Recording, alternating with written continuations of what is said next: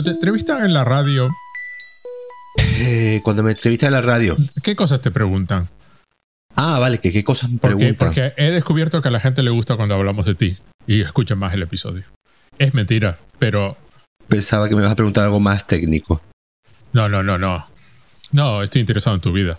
Depende, depende, bueno, depende, ¿no? Eh, hoy, por ejemplo, me han llamado de una cadena de radio malagueña, que la verdad es que no sé ni cuál es, eh, una local de aquí, y eh, para, para hablar del, de la programación del museo. Y ya Ajá. el otro día hicimos una presentación, digamos, hasta junio de la programación que va a haber en el museo.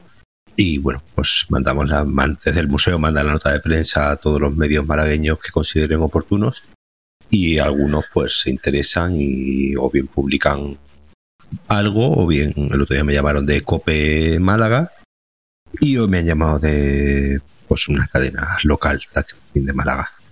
Me preguntan de pues bueno de, pues, que de a que pues que hable sobre la programación, que hable sobre bueno, el otro día ya tuvimos la primera la primera proyección fue El hombre mosca con Harold Lloyd y la verdad es que se llenó mm, vamos, había más de 40 personas algo totalmente inaudito inaudito para ver una película de año 1923 pero bueno, que demuestra que al final que, es un- poco lo que digo yo siempre que, que llevamos muchos años en el museo poniendo mucho cine mucho cine mudo, ¿no? Y mucho cine, pues obviamente en blanco y negro, aunque bueno, muchas de las películas mudas no son en blanco y negro, pero se entiende la idea.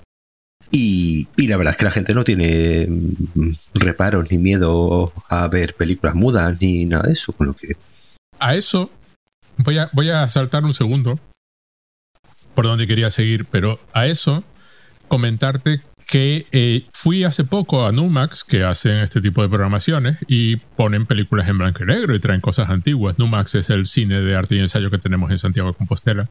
Un saludo a los de Numax que les mandaré el episodio para que vean que hablamos de ello. Y la última que vi, bueno, la última que vi fue King Kong en horario de infantil. Ujú. Había muchísima gente porque King Kong, pero bueno, King Kong es, es hablada, que por cierto te impresiona lo bien hecha que está King sí, Kong. sí, sí, sí, sí. Que, que, que tú dices, parece todas estas cosas de, de cómo se construye una película, que parece que son que alguien se las inventó hace poco, y, y en, King- en la época de King Kong ya estaban clarísimas. Claro, en la película esta que pusimos el otro día, que era la del hombre mosca de Harold Lloyd, con- bueno, con Harold Lloyd, de esta, la imagen famosa esta, ¿no? Del colgando Sí, sí. Del, del reloj.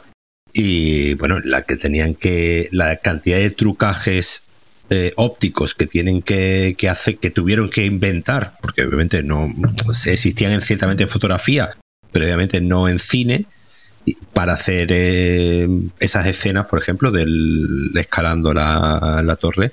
La, el edificio me recordaba un poco a King, a King Kong también, claro, porque en King Kong también esa idea del, del mono, ¿no? Eh, escalando el edificio, pues se viene un poco de, de ahí, ¿no? De, de estos hombres mosca. Bueno, el asunto es que la anterior que había visto era El Circo de Chaplin, que es una película, no sé de qué época, pero es todavía anterior. Sí, ser anterior, anterior, porque es muda. anterior. Sí. Y la pusieron en horario infantil, por supuesto, que es el del sábado a las 12 de la mañana, que a mí me, me parece fabuloso meterme en el cine un sábado a las 12 de la mañana a ver estas cosas.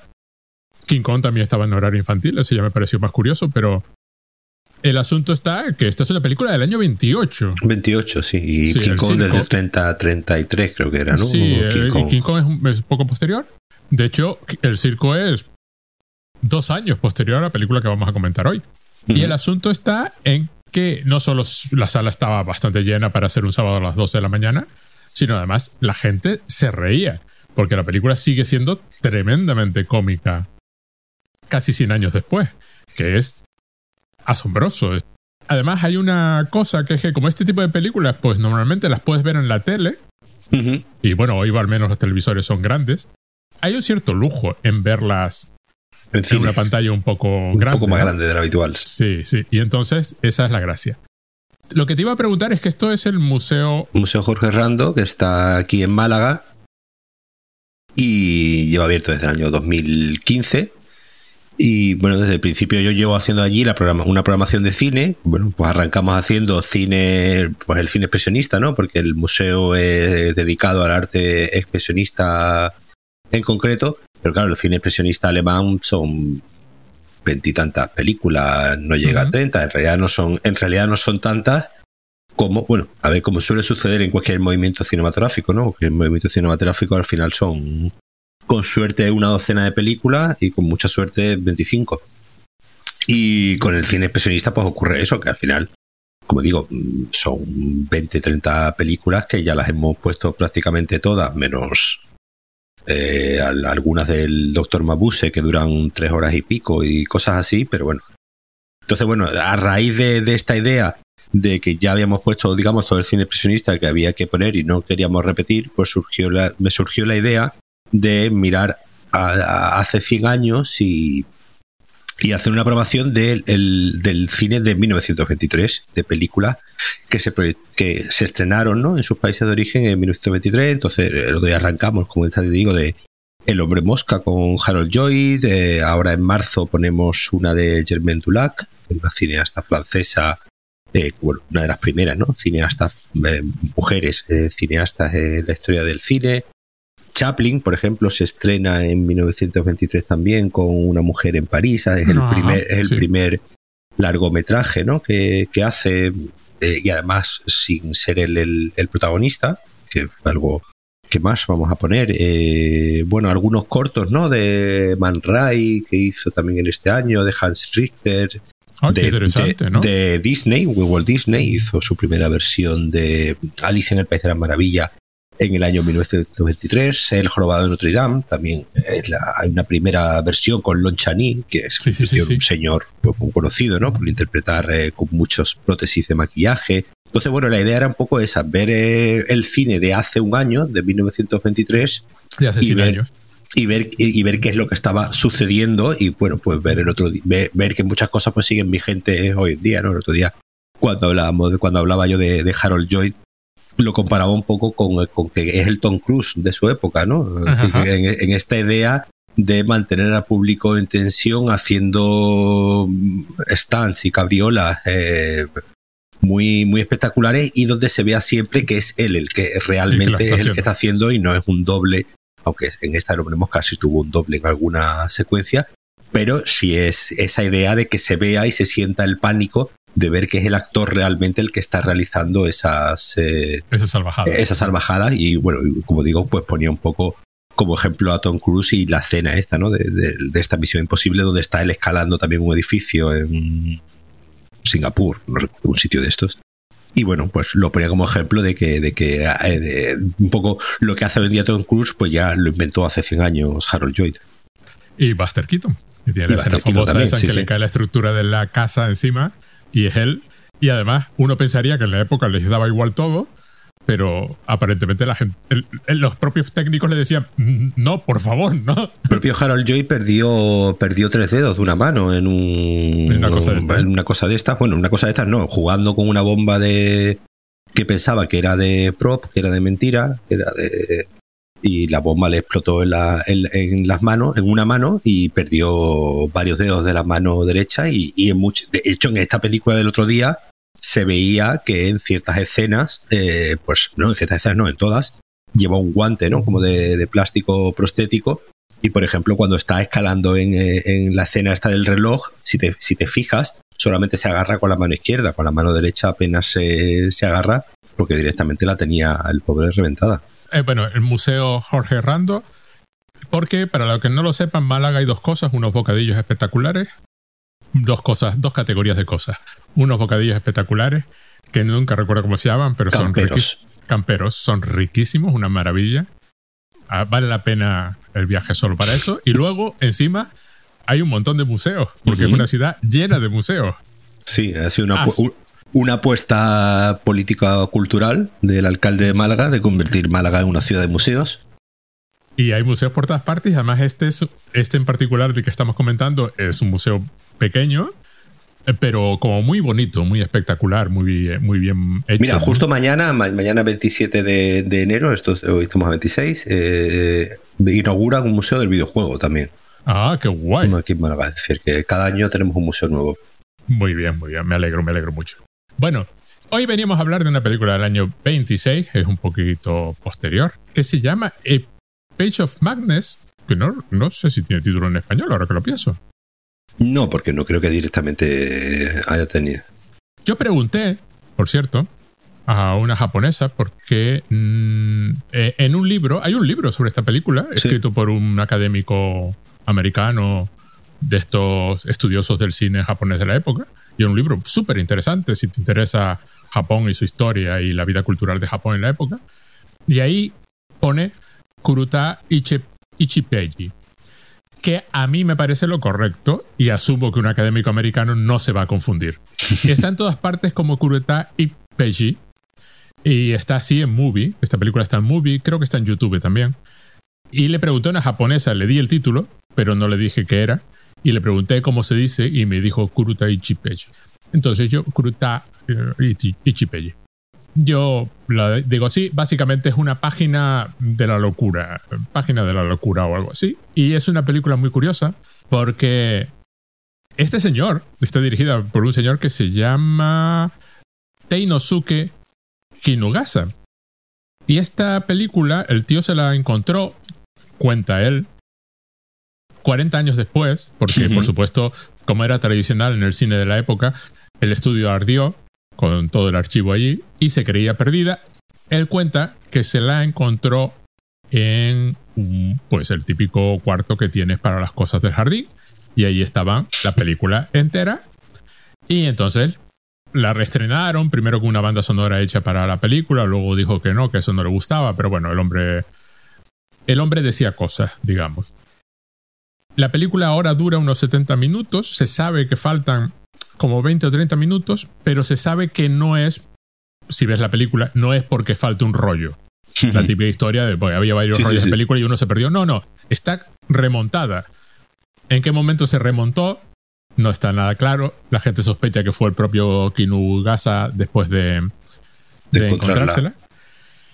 Y entonces hay falta. Es una película difícil de seguir. Y faltan trozos que la hacen todavía más difícil de seguir.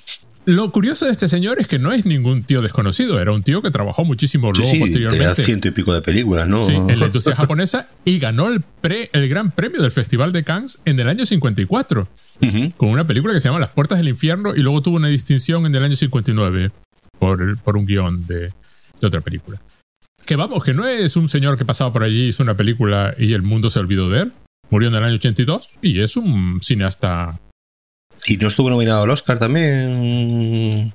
Ah, vi por ahí. Sí, es, es, muy posible. A mí me llamó la atención porque, eh, a ver. Sí, sí, efectivamente. La Puerta del Infierno del año 1953. Pues uno de los primeros eh, Oscars de mm, película internacional. Y lo ganó este, este señor, que, que, además esa película ganó el, el, mejor vestuario. Decir, que es un poco hablando, un poco hablando de lo del otro día en el episodio anterior, ¿no? Donde, hablábamos lo presente que estaba el cine japonés ya desde muy temprana edad del cine dentro de la cultura mainstream y dentro de la cultura estadounidense. Eh, los Oscars, pues aquí vemos a este señor eh, pues ganando, teniendo ya su película nominada a, no, y, ganando, ¿no? Oscars ya en los años 50, con lo que sí, los ojos los ojos puestos en el cine japonés están puestos ya desde muy, muy desde el principio. Además es una película curiosa porque es la último año, 1926, el último año de la era Taisho, que es el emperador este del que nadie se acuerda, porque todos, todos así, si la gente sabe algo de la historia de Japón y de esta época, saben, conocen la era Meiji, con la apertura de Japón a Occidente, y conocen la era Showa, que es la era de la Segunda Guerra Mundial. Y hay una era intermedia con, un emperador pues enfermo, que es una combinación curiosa de los alegres años 20 y en Japón y los inicios del, militarismo japonés. Con lo cual es una época muy curiosa que duró muy poquito, de la muerte del emperador Meiji, que fue en la época de los días, que no recuerdo exactamente cuándo. Y en 1926, cuando murió el emperador Taisho y empezó la era, la era Showa. 1912 a 1926, la era Taisho. Eh, duró muy poquito, el emperador estaba enfermo y y falleció Pero es una época curiosa de la época porque además hay una ebullición cultural en Japón en ese mm. momento. Japón siempre ha sido una, una tierra sincretista de estas, de que tú dame cosas que yo las absorbo aquí. Hay un cuento de, de, de Akutagawa que va de un un monstruo o un dios japonés hablando con un sacerdote cristiano, ¿no? Eso, Tiene una serie de cuentos sobre el cristianismo y es muy curioso porque le dice, bueno, bueno, tú traes a tu dios, que aquí acabaremos, acabaremos haciendo lo que hacemos siempre. Lo integraremos con lo nuestro y, a, tirar. Uno, uno tiene a pensar en los años 20, lo comentaba hoy al respecto de Canarias y Tenerife, ¿no? Que, por ejemplo, tú tienes a pensar que en los años 20, pues la gente estaba esperando a que llegasen los años 60 o, la Segunda Guerra Mundial, ¿no? Y que no estaban haciendo nada. Pero claro, eran épocas de una enorme ebullición cultural y Japón no escapaba a eso. Todo este cine que nosotros que tú estabas comentando, sobre todo el expresionismo alemán y ese tipo de cosas. Todo el cine francés. Del que esta película bebe, bebe mucho. Directamente, sí, sí. Y, todo, y, bebe mucho aparentemente del cine francés de la época, del cine experimental francés, que era súper visto en Japón. Es decir, la gente iba al cine a ver esas películas. Y había unas batallas culturales sobre el significado de las películas y... Sí, según, según, he, según he leído, un poco formándome de, eh, parece ser que no que en Japón había como un doble circuito ¿no? de cinematográfico uno para las películas eh, japonesas eh, estrictamente dicho y otro para las películas internacionales que eran vistos muchas veces como un cine más de vanguardia no y un cine más las películas internacionales eran las buenas y las japonesas eran las malas. Y de hecho en el libro hay un capítulo dedicado a los comentarios sobre esta película cuando se estrenó que se estrenó en el circuito en tres de los mejores cines de Japón, pero, pero del circuito de, cine internacional. y hay un, comentario de un crítico de la época que nunca veía cine japonés. o sea, no veía películas, o sea, como, como hay gente que no ve películas españolas, este no veía películas japonesas porque las películas japonesas eran directamente de mala calidad. O sea, si era japonesa era de mala calidad y no había tu tía, ya está, ahí acababa la cuestión. Porque además era un tipo de cine, pues, con, con, con los tipos de revoluciones, pues, eh, dramas modernos, eh, habían abandonado el drama histórico, había todo tipo de cosas. Había drama histórico, dramas modernos, muy, muy heredero del teatro japonés que estaba cambiando en la época, pero él no veía películas japonesas. Pero vio esta. Porque esta era la primera película de verdad de Japón. O sea, es una cosa asombrosa, ¿no? Hoy, hoy lo dices porque hoy la ves y estás viendo una película experimental. Primero porque no se entiende nada del argumento te tienes que leer el argumento antes de empezar a ver la película, si no, no sabes de qué va. Sí, porque, además, porque además no tiene intertítulos. Retirados, deliberadamente. Los tenía. Y antes de estrenarla decidieron quitárselos. Entonces no hay, o sea, tú no, no puedes leer los diálogos, no hay nada. hay música en esta versión y unas imágenes espectaculares. Es una película asombrosamente chula. El actor principal es, es, un, es un actor llamado eh, Masu Inoue, ese señor era uno de los actores más famosos de Japón de su época. De teatro y de cine. Hacía teatro y cine. Empezó cuando, cuando no era honorable hacer teatro y cine. O sea, ese, es el típico tío y que además la película tuvo que dejar de rodarse en cierto momento. Y había una cierta prisa por rodarla porque el tío tenía un compromiso. O sea, iba a empezar con una obra de teatro, pues no sé si el 1 de mayo o el 1 de junio, la película tenía que acabar antes. Y no cobró por hacer la película, no cobró nadie. Vamos a ver, voy a contar un poco del argumento.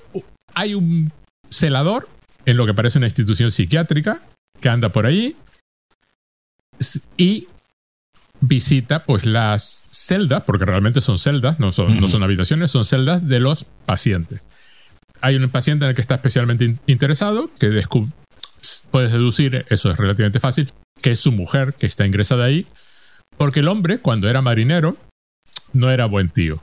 Se da a entender que había un bebé muerto también por ahí y que la mujer pues enloqueció.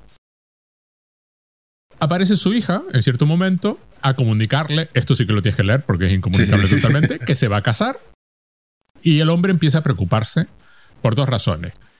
La principal es que su mujer está en un psiquiátrico y, por supuesto, hombre, si el novio lo descubre, lo más probable es que rompa el, el compromiso. Eso es lo que opina él. Y luego está otra preocupación posterior de que, por supuesto, se creía que la locura era hereditaria y por tanto había aquí un problemita con la hija. El hombre empieza a, fantasear, hay muchísimas escenas mm, desde su punto, subjetivas, desde su punto de vista, donde el tío fantasea, por ejemplo, con una feria donde gana un premio y así tiene la dote para la hija. y fantasea con todo tipo de cosas, pues defiende a su mujer cuando hay un asalto ahí en el, en el manicomio.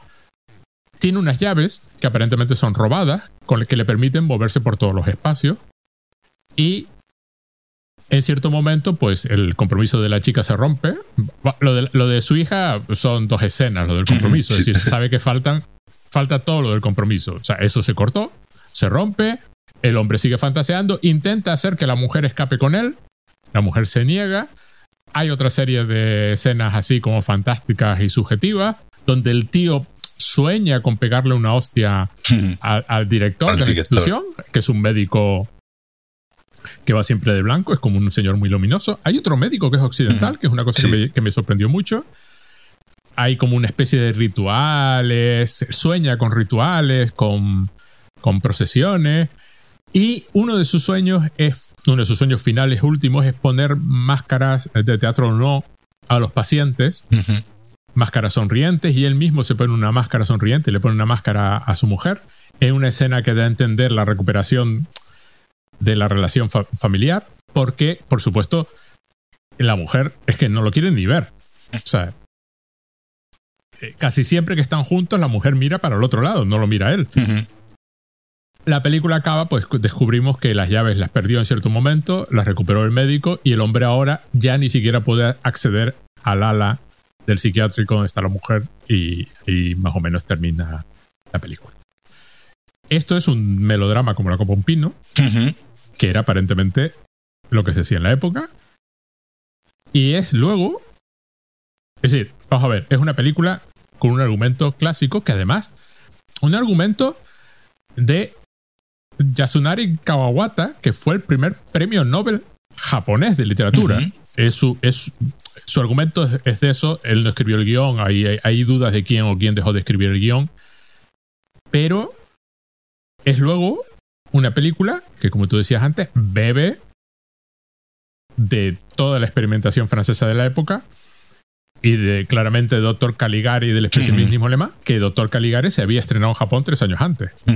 Y sobre todo, y sobre todo, y además creo que eso después lo, el mismo director lo, reconoció, de el último de Murnau.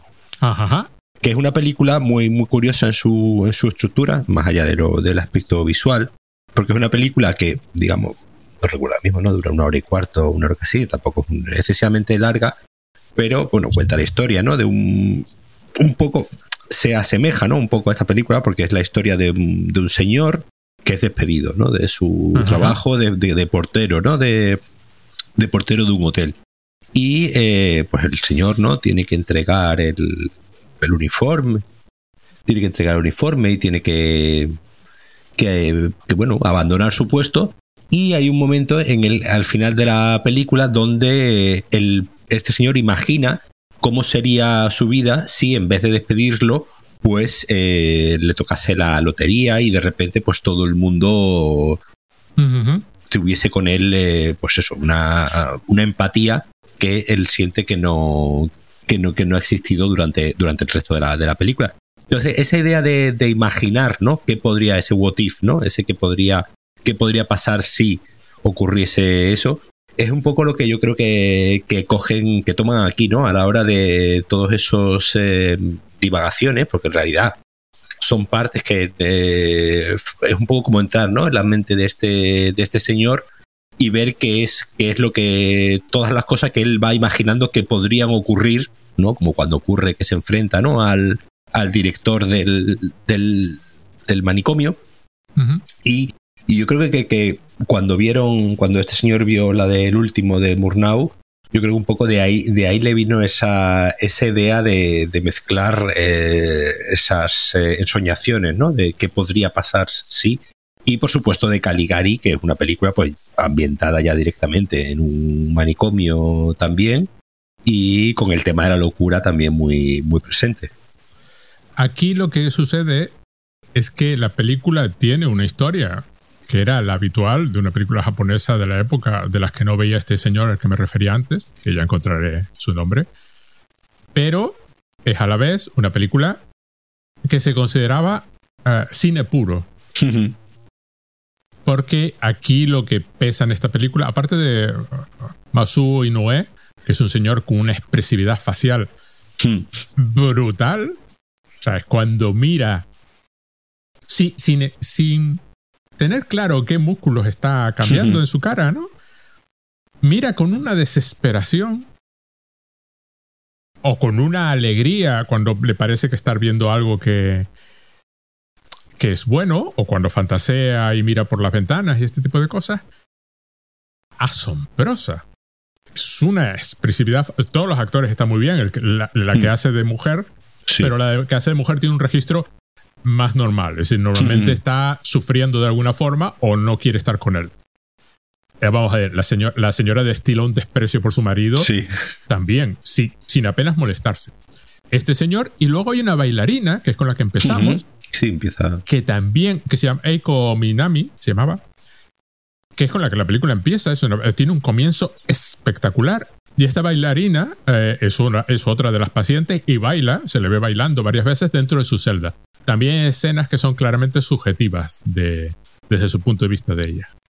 Es que el baile fue muy importante en, los inicios del, cine, porque, claro, el baile tiene esa idea de ritmo y, y obviamente de movimiento que lo hacía muy, como digo, era- eran muy habituales la- las películas, eh, digamos, de gente bailando, ¿no? O bien, o bien, digamos, de un punto de vista antropológico, ¿no? Una de las primeras películas, por ejemplo, que se hace aquí en Málaga es precisamente una malagueña bailando con un torero, ¿no? Y cosas así. Entonces era muy habitual, o bueno, la, o hay una serie, ¿no? De. Hay una, ah, no recuerdo mismo el nombre, eh, de, una, de una directora también, ¿no? Que se dedicaba, que trabajó con Méliès, ¿no? Y se dedicaba a, a rodarse, ¿no? A filmarse así a sí misma bailando. Entonces esa idea del, baile, ¿no? Como algo muy estético y obviamente que aporta movimiento, que es lo que tiene el cine, fue muy del gusto del, del, ci- del cine mudo y sobre, todo, como te decía antes, esta idea del expresionismo alemán que en Japón también gustaba mucho, digamos, esa, esa huida ¿no? del, del realismo, ese, ese visitar otros mundos sin que lleguen a ser mundos fantásticos, ¿no? porque esta película no tiene ningún componente fantástico, como si lo tenía, por ejemplo, el gabinete del doctor Caligari. Esta película no tiene ningún componente fantástico, pero no deja de ser una película de terror en cierto, en cierto momento, ¿no? Porque, digamos, al final lo que estamos un poco visitando en muchos momentos es el, el- el intelecto de este señor que está rodeado en un sitio donde la locura, ¿no? Donde la locura y la falta de raciocinio.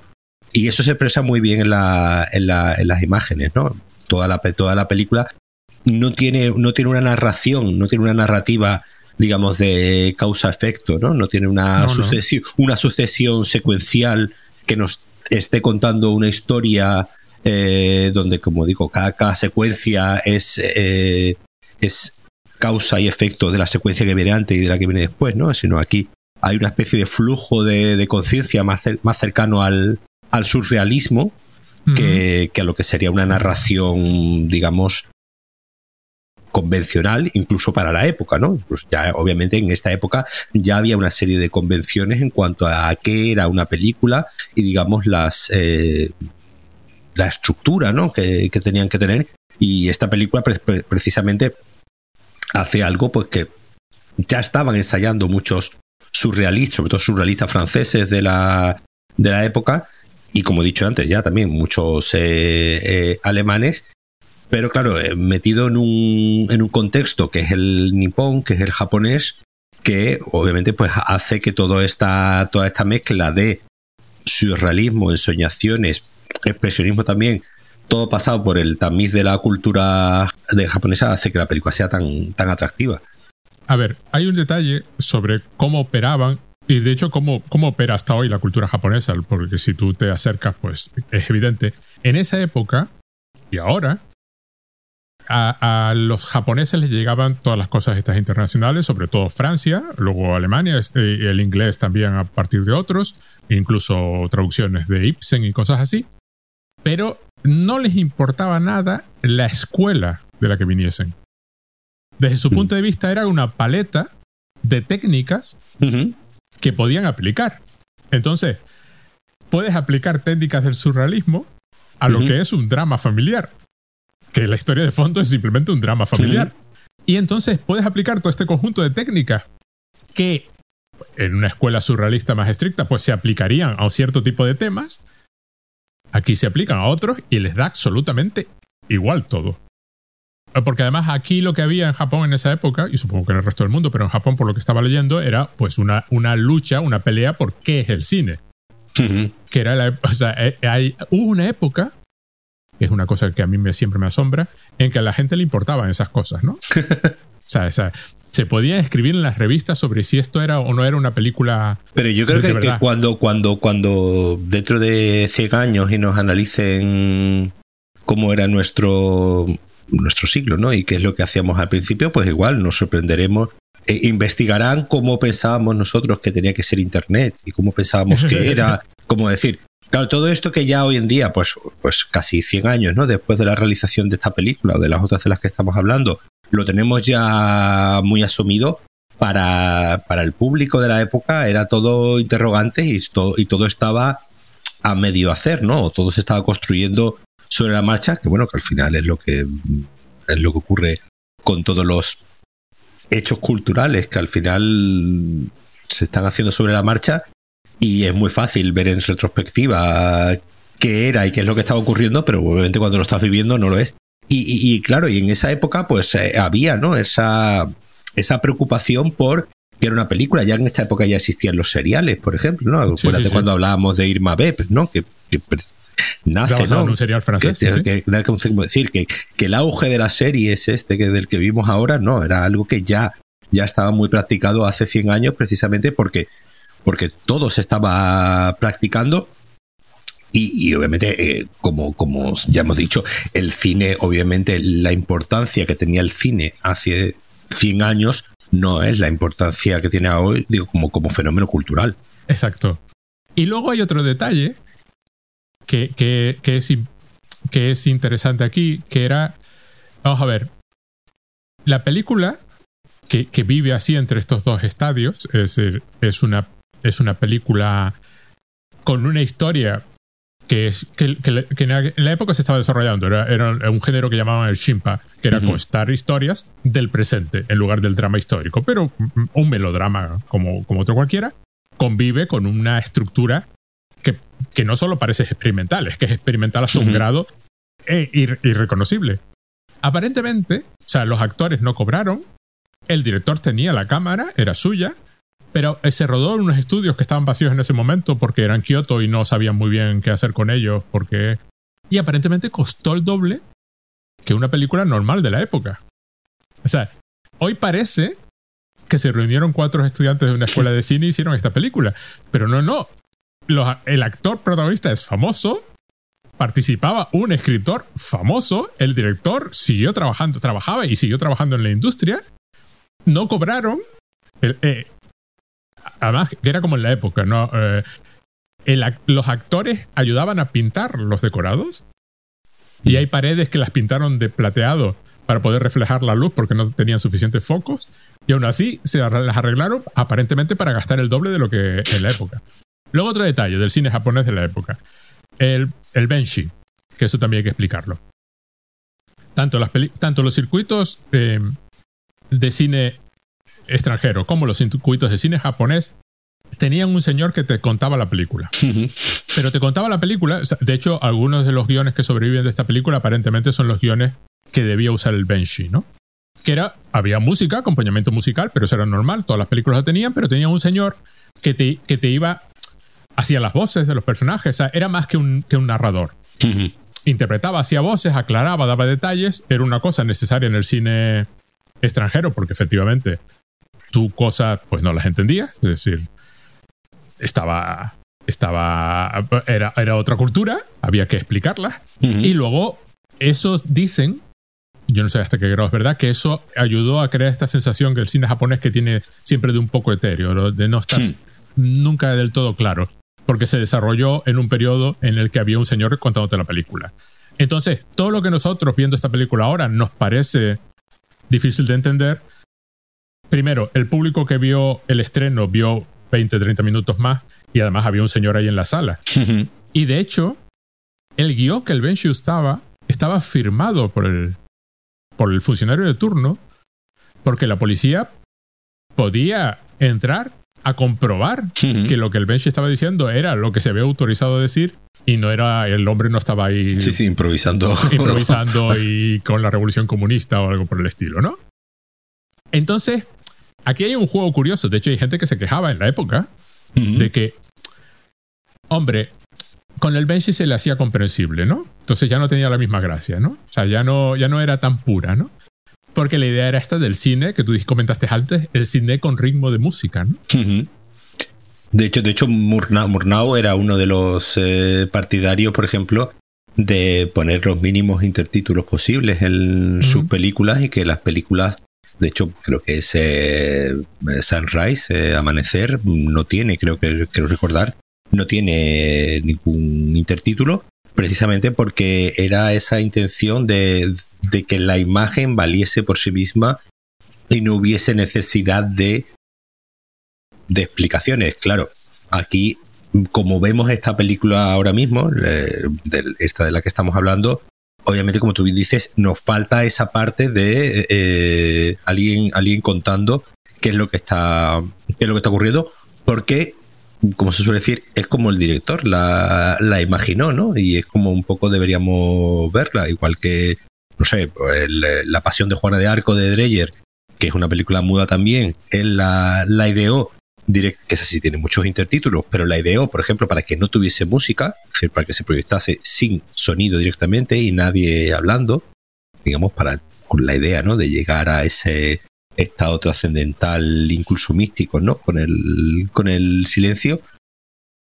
Eh, al final lo que ocurre con el cine mudo, y eso me lo preguntaban el otro día, por ejemplo con las bandas sonoras de, de las películas mudas, pues muchas veces no, no se sabe realmente si la música que estamos escuchando es la que corresponde a, a la película porque ha habido muchas variaciones a lo largo de los años, ha habido reestrenos, se han hecho música, bueno, hay, hay ejemplos, ¿no? Muy, muy populares, ¿no? Como Giorgio Moroder, ¿no? Que hizo la, aquella de Metrópolis, ¿no? Y incluso Queen creo que hizo alguna canción y, y, cosas, y cosas así.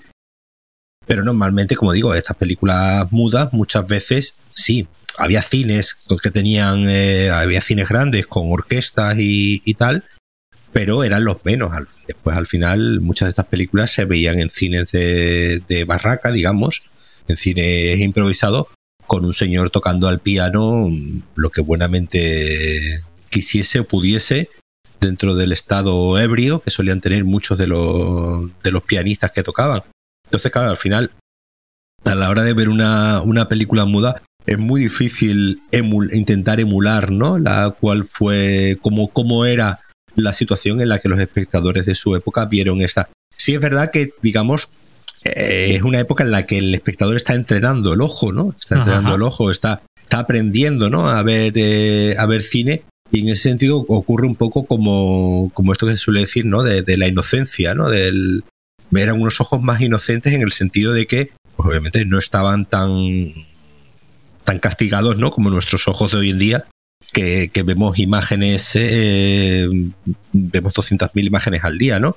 Eh, en, esta época no era, no, obviamente pues no había televisión ni nada de eso. Entonces, digamos, ese enfrentamiento a las imágenes siempre era más, eh, más puro y menos condicionado, ¿no? Menos condicionado, aunque sí, obviamente, como hemos dicho, había una serie de esquemas, ya obviamente, además, además muy rápidamente se empiezan a crear una serie de, de esquemas, ¿no? El otro día hablaba contigo de, este tema, ¿no? Del, de los modos de representación institucional, es decir, de cómo, es, cómo tiene que ser una película, para que, digamos, todos estemos de acuerdo en esto es una, una película, y digamos cómo, cómo tiene que ser una película, ¿no? Pues que tenga su inicio, su final, su, y, y, la forma, ¿no? De los planos, contraplanos, planos generales para situarte, un primer plano para esto. Es decir, todo eso en esta, en esta época, digamos, rápidamente, vamos, en menos de 10 años, todo se empieza a, a, construir, pero en ese proceso de construcción, pues obviamente van surgiendo películas, películas como esta que son como, como unas setas, ¿no? Que ha salido ahí en medio de la, de la nada y además con una característica bastante curiosa que es esta de que durante muchos años fue una película perdida y hoy en día es una película muy popular, ciertamente muy popular dentro de los círculos pero en Letterboxd y en lugares así, pues aparece, ¿no? Como una de las grandes películas de terror o de, de, la, de la historia, como una de las grandes películas del cine mudo de la, de la historia, y es una película que hasta prácticamente hace 40 años pues no se sabía no se sabía nada de ella. Entonces, es interesante ver, y un poco al hilo, ¿no? De lo que hablábamos el otro día con el tema de las, de las listas y de, lo, de los canon, que, es algo que está en continua construcción también. Es decir, continuamente estamos descubriendo películas nuevas. Tenemos, tenemos, ¿no? Constancia de muchas películas, obviamente que sí sabemos desaparecidas, pero mañana mismo alguien en un sótano puede encontrar X película que creíamos eh, eh, desaparecida y de repente que esa película se convierta en una película de gran importancia precisamente porque porque a lo mejor, como ocurre, como ocurre con, esta, pues visualmente adelanta una. Yo estaba viendo esta película y me estaba acordando de David Lynch. Sí, sí, sí, Estaba diciendo, digo, esta película visualmente adelanta toda una serie, obviamente muy, muy, muy dentro de su época, pues obviamente pues el surreal. el, la, estaba mirando, ¿no? La de Buñuel, el, Un perro andaluz, es del 29, es decir, es de tres años después de esta película la película que se supone que es el nacimiento y la creación del surrealismo en el cine y tal, como un perro andaluz, es tres años posterior a, a, esta. Es decir, y esta película ya está adelantando una serie de, logros visuales que, eh, como digo, a principios de los años, finales de los años 30, a principios de los años 30, se convertirían en esenciales. El surrealismo en el año 26 creo que no existía eh, directamente. Me falla la memoria, pero vamos, si existía, era algo muy. Era algo que, era, algo que estaba muy en, digamos, en creación, en proceso. Es decir, no era, como dicho, Buñuel pues todavía no había dirigido nada y esta película ya adelanta todo. Entonces es muy, es muy bonito, ¿no? Es muy fascinante cuando vemos esta, estas películas que, que dentro de esta idea de todo ya está inventado, está inventando realmente algo o, haciendo algo que, que, era, mm, en cierto modo, algo que obviamente estaba flotando en la, en la, época, ¿no? Estaba flotando en el ambiente cultural al final de todo el mundo. Y Japón, aunque sea un país que siempre ha tendido, ¿no? A, una cierta como tú como comentabas antes, ¿no? Una, esa capacidad de ser un país abierto y cerrado a la vez, ¿no? Esa capacidad de, de, de, de, tener, digamos, sus propias su propia idiosincrasia muy clara y que desde el punto de vista occidental la vemos como, como exótica, pero a la vez tener esa capacidad de absorber todo lo que le va viniendo de todo lo que va viniendo de Occidente y capaz de crear películas como, como esta, como he, dicho, como he dicho, podemos rastrear perfectamente de dónde vienen, pero a la, a la vez están creando toda una serie de, de asuntos, sobre todo visuales, que posteriormente serían muy importantes. Un par de detalles con los que acabo ya, ya con esto. Bueno, a lo que acabas de decir, hay una, una cierta fascinación. Yo recomiendo, hay un, por ejemplo, eh, Matsumoto Seicho, Seicho Matsumoto. Es un escritor de novelas de terror japonés, el típico escritor que además empezó a escribir muy tarde y escribió, escribió, escribió, escribió y es conocido especialmente por sus novelas de su novela negra, su novela de crímenes. Pero claro, son novelas de crímenes escritas por un japonés que se ha leído las novelas de crímenes de los demás y ha hecho luego lo que le ha dado la gana. son curiosísimas, porque tú en una novela de crimen no esperas que el detective cambie a mitad de la novela. O no esperas que llegas a mitad de la novela y no saber qué crimen exactamente se ha cometido o si se ha cometido un crimen en realidad, no tienes ni idea. Y entonces eso es muy interesante ver esas cosas y esta película es muy interesante precisamente por eso. Un detalle, cuando se estrenó, se estrenó el día 24 de septiembre de 1926, es lo guay de tener un libro sobre estas cosas, en dos de los mejores cines de Japón, de cine, y uno de ellos tenía el Benshi más famoso de Japón, porque además era muy famoso porque era un, eh, muy erudito y además su narración no molestaba, tampoco se pasaba el hombre excesivamente y creo que el tipo de voces que hacía, ¿no? Y en el uno de los otros, un, cine muy importante que era propiedad de la Paramount en Japón, es decir, no se estrenó en, un cine de barrio. Se estrenó, estuvo una semana más o menos, porque creo que luego costaba mucho mantenerla en cartel, ¿no? Estos cines eran lo que, lo que acabas de decir tú antes. Hay un, eran cines eh, eh, para, para películas extranjeras, lo cual le daba un caché a la película considerable. Y luego, el comentario de cómo la vemos nosotros, pues claramente no la vemos ni como las que la vieron sin Benji, que algunos críticos la vieron sin, sin Benji, con lo cual vieron la película que nosotros vemos hoy, vieron vieron media hora más en general, otros la vieron con Benji, con lo cual eso les pareció un melodrama más normal y convencional. Había un poco de sí. Pero, por ejemplo, los carteles de la época, luego te enviaré algunos, son espectaculares. Son, o sea, siguen las tendencias artísticas del, momento. No. Entonces, claro, son carteles que no parecen carteles de una, de una película, ¿no? Vive, por tanto, es una película que vive entre el cine comercial y el cine experimental, paseándose de un, de un lado a otro, y que nosotros hoy vemos como algo a priori difícil de entender, porque efectivamente no la podemos ver como un japonés de la época, y como una cosa fascinante, por lo que acabas de decir, porque los 10 primeros de esta minutos de esta película son espectaculares. Hoy estamos acostumbrados a cortes rápidos. Esta película se montó en una semana, sin moviola. La moviola estaba recién inventada. Sí.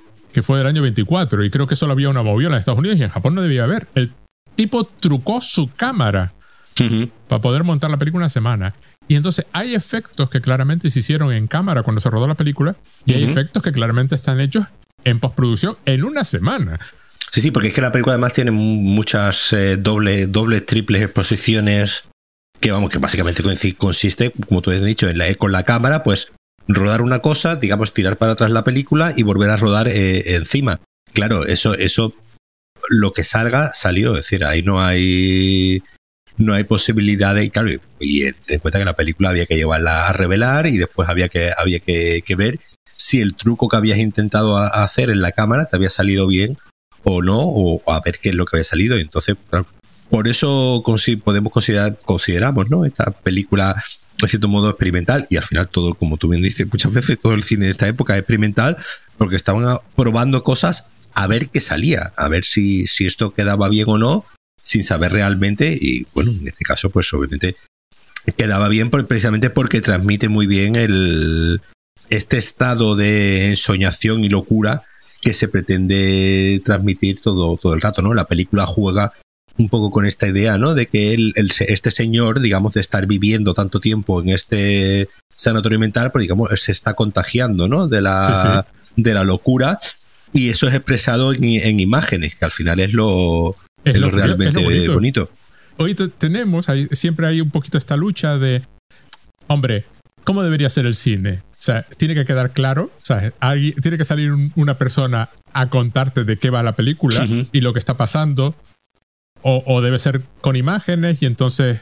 Y, esta película va directamente a la imagen porque además no tiene otra cosa, efectivamente, claro, no, como mucho podían poner música. Aquí está el, señor este, que además era enemigo acérrimo, este crítico del cine japonés, que nunca veía películas japonesas, y dice, esta es la primera película, película, nacida en Japón, lo puedo declarar con toda certidumbre, y más aún, es la primera película internacional hecha en Japón, y su reseña acaba con, es una belleza cinemática. Sí, eso es un poco como lo de, eh, para ser española es buena, ¿no? Sí, sí, para ser española es buena. Mm. Exacto, es lo mismo. Para ser japonesa eh, está bien. Bueno, primeros 10 minutos de la película. En esos primeros...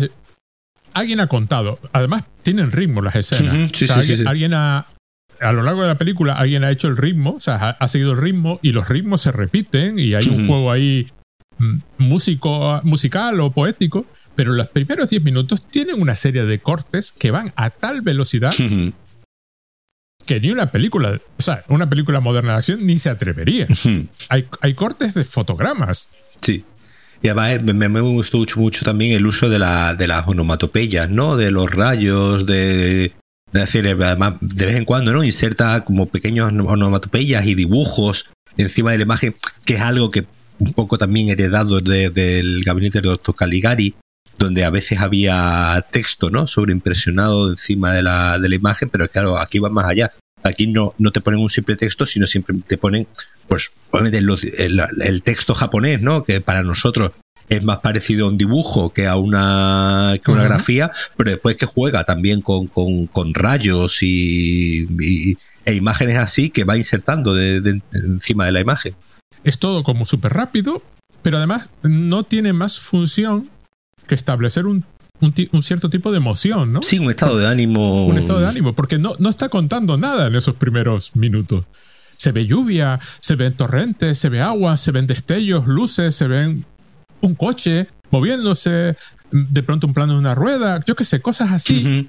en, una sucesión rapidísima, brutal para la época y, es que incluso brutal para el presente. claro, y parece que es todavía más experimental de lo que estamos acostumbrados a que sea experimental. Pero yo creo que porque tienen, porque tienen claro que, un poco la intención de la película, más allá de, de tener, digamos, este envoltorio, ¿no? De, de película dramática, un poco, ¿no? De, de, terror, de este señor que.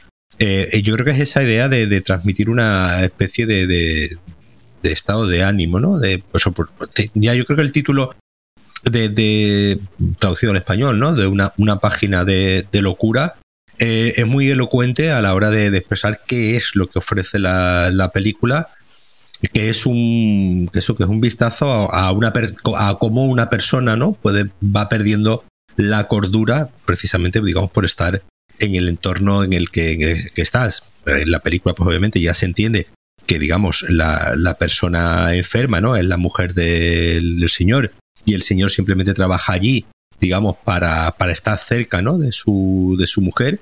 Esta idea de la locura, ¿no? Como algo, como algo, digamos, contagioso, ¿no? Como algo, digamos, que se va expandiendo y que precisamente, y esa idea de la locura, ¿no? Como un estado de percepción alterado, ¿no? Que va más allá de lo, de, lo, de, las drogas, ¿no? Sino simplemente de, con el propio estímulo del, del, propio, del propio cerebro, es lo que intenta transmitir la, película y precisamente lo hace con, obviamente con lo mejor que puede hacer en la época, que es expresando todo ese batiburrillo de una, de una forma visual, ¿no? Porque al final, digamos, eh, la locura, lo que entendemos como, como locura es un estado alterado ¿no? de la, de la, de la conciencia, es, digamos, ver el mundo de una manera diferente a cómo lo ve el resto de seres humanos, que se supone, ¿no? Que lo ven de forma, entre comillas, normal, y la película yo creo que hace muy bien esa, idea de sumergirnos en pues una página de, locura en un, en un, momento y digamos cuando acaba la película volvemos a la, cordura nuestra, nuestra habitual. Yo creo que esa intención de expresar eso de forma visual más allá de la simple historia es el gran logro de la, de la película. Porque luego cuando pasan todas estas imágenes iniciales en rápida sucesión, lo que vemos es una bailarina, además como, como muy exuberante, en un decorado espectacular y ella vestida de una forma muy espectacular, y baila, y de pronto, en una de las primeras veces que sucede, y que sucede continuamente, eh, las puertas son muy importantes en esta película, hay continuos entradas y salidas por puertas, la cámara se echa para atrás y, y empezamos a ver que ella no está vestida como nos parecía, que está vestida pues como una especie de saco.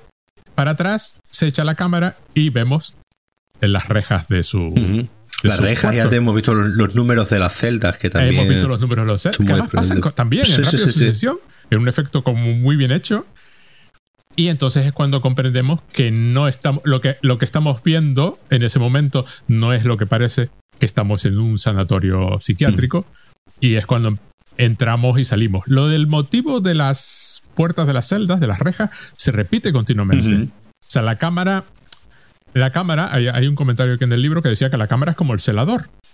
La cámara puede entrar y salir por las rejas porque, bueno, tiene las llaves él hasta que las pierde. Y que hay un transferencia, entradas y salidas. Por ejemplo, casi nunca, eh, muy rara vez vemos el exterior. Lo vemos hacia el final de la película. Sí. Pero sí vemos la entrada del sanatorio y vemos, por ejemplo, a la hija entrar y salir. Hay, el pase de puertas y, que esto es un enclave separado del mundo, es como una cosa que la película mantiene como muy estricta. Y entonces tenemos este juego continuo de quién puede o no puede cruzar el umbral. Y luego está la escena esta genial, donde él intenta sacar a la mujer del sanatorio y la mujer se niega a atravesar la puerta final, la que la lleva directamente a la libertad. O sea, el mundo de fuera no le interesa nada, quiere quedarse dentro y claramente no se fía de, él. Y entonces, lo que tú acabas de decir, lo bien pensado, lo bien expresado que está con imágenes. Y luego, por supuesto, la cantidad de imágenes superpuestas que están simplemente para provocar un efecto emocional, ¿no? Y que además te permiten... No es, no es fácil, pero es relativamente fácil distinguir entre lo subjetivo y lo objetivo.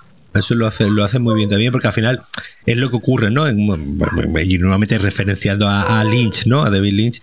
Eh, esta idea de confundir ¿no? lo onírico con lo, con lo real, y en este caso la, locura con lo racional, ¿no? Y, y como muchas veces, precisamente muchos cineastas juegan con que no, no se digamos, y aquí ocurre también, ¿no? En ciertos momentos en los que ya llega un momento en el que esa diferencia entre lo, la realidad y lo que el hombre está imaginando eh, se, se, diluye. Pero sí es cierto que, que, hacen, expresan muy bien de forma, de forma visual, ¿no? Y siempre eh, en todas estas ensoñaciones, ¿no? Que va teniendo el hombre a lo largo de la película, donde se va imaginando situaciones, visualmente queda muy claro que todo eso no está ocurriendo realmente, sino que son posibilidades, ¿no? Que está, que está imaginando este, este señor y siempre hacen, hacen muy bien esta, esta extinción, pues por sobre, con sobreimpresiones, por los ángulos de cámara que, que usa y tal, refleja muy bien este dónde está el mundo real y dónde está el mundo, digamos, onírico, imaginado o el mundo más de la, de la locura. Ah, por cierto, mira, en los primeros 13 minutos de la película hay 232 planos, con una media de 3,3 segundos por plano. Y hay planos que son de uno o dos fotogramas. Eso es, eso es poco para el cine actual, es decir, para, la, para hace 100 años, pues imagínate. Eh. De hecho, de hecho, el ritmo de la película es, es asombrosamente rápido, es cinco y pico segundos por plano. Pero, eh, pero, es algo, es algo que ocurre mucho con el cine mudo y es algo que le ocurrió al cine en general cuando pasó del mudo al, al sonoro, que el cine mudo en realidad era mucho más dinámico y mucho más rápido que lo que vendría después con el cine mudo. Ten en cuenta que en el cine, eh, perdón, en el cine sonoro, ten en cuenta que en el cine mudo las conversaciones se pueden solventar rápido con una cartela y en realidad digamos una conversación en la película dura menos que lo que dura la conversación realmente, en cambio en el cine sonoro la conversación dura, una conversación dura lo que dura. Esto hace que se ralentice mucho el ritmo del, cine cuando hay ese paso del mudo al, sonoro. En el cine mudo eh, no hay miedo a la, a la velocidad. Como digo, el otro día, por ejemplo, repasando estas películas de Harold Lloyd que te comentaba antes, esta que vimos creo que duraba 75 minutos, una cosa así, y es una película de un ritmo frenético, es una película que no, que no para, no solamente por el número de, planos, sino por las acciones que hay dentro del plano, es decir, ya puede ser un plano general muy largo, pero que, como digamos, que el ritmo, que el ritmo sea eh, eh, muy, muy rápido. Y a esta película le, le ocurre multiplicado por tres en esa idea de querer trascender a la propia historia y reflejar más ese estado de, estado de ánimo. Entonces tenemos este celador que se pasea por el sanatorio intentando espiar un pasado que, que además no hace falta ni siquiera explicitar más, porque el hombre ya entendemos que se portó mal. Es, es curioso porque él, le, lo vemos vestido de, de, marino, además da la impresión de que un marino de un cierto nivel, que no era un cualquiera, que hay una rebaja al, convertirse en celador, y que además debe ser sumiso ante todos los que se le presentan delante. Es decir, el resto del personal del sanatorio está por encima de él. Y al médico jefe, que claramente está muy por encima, ese ya es, es otra cosa. Y, y, sin embargo, cuando lo vemos la imagen subjetiva de, de, cuando él era en el pasado, se le ve altivo, ¿no? Se le ve con una cara así de, bueno, ¿qué me vas a decir a mí? Y entonces este hombre está espiando, se pasea por este sanatorio, se cruza con los internos y como tú decías antes, hay un componente de que él está entre los dos mundos, ¿no? No es ni el personal del sanatorio que está completamente desapegado de los internos, ni es uno de los allí recluidos. Es un hombre que se va eso contagiando y que su mira por una ventana. ah, sí, las ventanas están muy. Y es cuando imagina toda la toda esta escena de que gana el premio, la cómoda y gana con ella en una, en una feria, ¿no? que vuelve a ser otra, otra escena como muy rápida, ¿no? Y, y, que queda claro que es subjetivo. Y así imagina toda una serie de secuencias, lo que tú decías antes, de posibilidades, ¿no? Hay una... La, la bailarina baila en varias ocasiones y en una de ellas provoca así una revuelta entre los... Sí, una revuelta, sí. Pero es curioso porque los que la están mirando inicialmente son las mujeres. Hmm. Las otras, las internas. La están mirando bailar, luego llegan los hombres y, y se despierta ahí el, el deseo sexual, ¿no? Y se provoca una revuelta y él tiene que defender a su antigua esposa, aunque la esposa no está interesada en que lo defiendan, ¿no? Le da igual todo, y sobre todo si viene de él. Pero hay también esta idea de, de del sexo, ¿no? Y el deseo. Y luego hay una escena, hay un plano muy divertido que a mí me pareció la idea genial porque está la bailarina en el suelo de su celda que ya no se puede mover porque tiene las manos atadas, ¿no? Sí. Pero eh, no están atadas de cualquier forma, no están atadas con una cuerda, que es lo que uno esperaría, están atadas con un tremendo candado enorme. Sí. Que a mí me recordó mucho a, Foucault y la idea del poder, ¿no? De que, claro, no te estoy intentando retener, te estoy reteniendo y que quede claro que te estoy reteniendo. Es decir, esto. A mí me recuerda un poco a, las imágenes estas, ¿no? De los eh, cinturones de castidad, ¿no? sí, sí, exacto, sí. Que tenía el, candado ese grande. Hay un control del deseo que va más allá de. O sea, nadie te va a liberar. Tiene una llave y el que tiene la llave te puede soltar. Pero nadie más. O sea, aquí no hay posibilidad de escape que no sea la del que tiene la autoridad, que por supuesto es el, es el director de, del psiquiátrico. Me pareció un, momento chulo, chulo. Sí, porque además, la, la, película, digamos, el tema sexual, digamos, está ahí un poco, ¿no? y sobre todo no en esta, en esta escena que tú decías, ¿no? De la de que hay una revuelta, ¿no? Y hay una excitación, ¿no? Por parte de los eh, de los presos, iba a decir, pero que es que la, en cierto modo la, la son presos, son presos, ¿no? Son, son presos más que más que incluso enfermos y, esta, esta, idea un poco de lo, de lo sexual, que el cine japonés además siempre ha ido varios pasos por delante del resto del cine europeo y, americano, ¿no? A la hora de, de representar un poco lo, todo lo sexual con un cierto grado de, de sordidez, eh, muchas veces muy, muy relacionado precisamente con, lo, con, la, con la enfermedad y con la, y con la locura. y, aunque como digo, aunque en esta película, digamos, el tema sexual eh, está un poco más, más velado, aunque sí está presente, sí es verdad que, que un poco también te das cuenta, ¿no? De cómo, de cómo un poco la cultura japonesa tiene un poco esa, esa relación con lo sexual. Yo creo que hay, ya, ya, hablamos, ¿no? De la película aquella del rostro, del rostro ajeno, donde también estaba muy, eh, muy, presente, ¿no? El tema de que que era que él no satisfacía a su mujer, ¿no? Y había ese... Sí, sí. Y, entonces pues, en, el, en el cine japonés siempre, siempre, hasta un, digamos, ese, esa idea de lo sexual con un componente siempre relacionado con, lo, con la enfermedad, ¿no? Relacionado con lo sórdido. Y tengo un poco, bueno, tenemos todas las películas, ¿no? De Nagisa Oshima, ¿no? Las del Imperio de los Sentidos y todas estas. O bueno, o bueno, ¿no? La, la otra película de la de la mujer de las dunas, ¿no? Del, mismo señor que vimos eh, en la película del rostro ajeno, donde precisamente era un juego, aquella era un juego de igual, de, dominación, de dominación sexual, mediante las ataduras. En aquella película, el señor, el señor también se pegaba atado gran parte de la, de la película.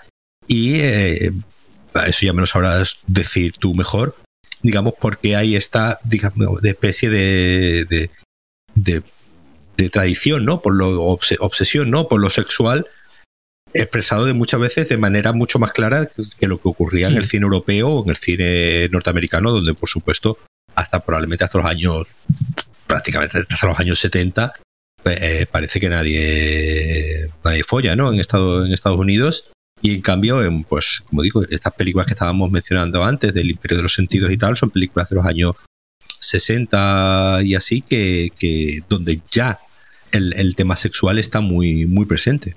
A ver, hay, hay, yo creo que hay varios factores. Primero, hay, un, hay, una capa grotesca eh, en la cultura japonesa que le gusta de fondo y se manifiesta de formas muy curiosas, además de formas inesperadas, lo cual, a, lo que me refería antes con la transposición de género, cuando el género se transpone a Japón, empiezan a surgir elementos del género que, que, que para nosotros podrían estar implícitos, que de pronto se vuelven explícitos. Hay una novela genial que leí hace poco que se llama Confesiones, que es la típica novela negra, contada por una japonesa, increíblemente bien contada, es decir, la, señora escribe muy bien y la novela es muy buena, de estas milimétricas que no sobra una palabra ni una coma, he traducido al español, pero que a la vez se recrea en, un grotesco que nosotros, leídos en una novela eh, en occidental, que no fuera, que no tendiese a lo paródico lo satírico, o lo satírico, consideraríamos excesivo. Y sin embargo, ella lo hace surgir como forma de expresar eh, el absurdo de la, de la, cosa que está contando. y, es un mecanismo habitual. Luego hay otro que es que, que, que, el placer sexual de las mujeres no se, no, no se aparentemente no se escondía, como era lo que pasaba en aquella película de la máscara, la máscara del otro. La señora, pues, le apetecía y pensaba que su marido estaba jugando, tampoco le daba más vueltas. Aquí lo vemos, eh, por ejemplo, en la hija, a la hija la asaltan, la asaltan. Le aparecen de pronto los, los internos de más, de una vez y, y, la pobre tenemos una escena en la que sale, en la que sale huyendo de, del manicomio.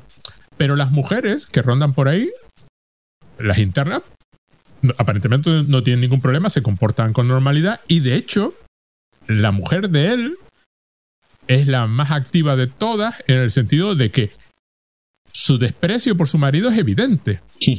Él está rebajado dos veces. Está rebajado porque dejó de ser alguien que parecía relativamente importante en la Marina y ahora es un celador que se limita a limpiar los suelos y, y controlar a algún interno si se desmadra y en que su mujer es que ni le mira. O sea, le aparta la mirada continuamente, le niegan. Ya eso, ¿no? Ya, ya el, el, bueno, estás aquí. Aunque, aunque te desprecio, estás aquí. No, no, es que ni eso. O sea, ni, ni quiere ni verlo. Ella además vive en una especie de su mundo de fantasía de recuerdos y que no le interesa para, para nada. Entonces, claro, hay un,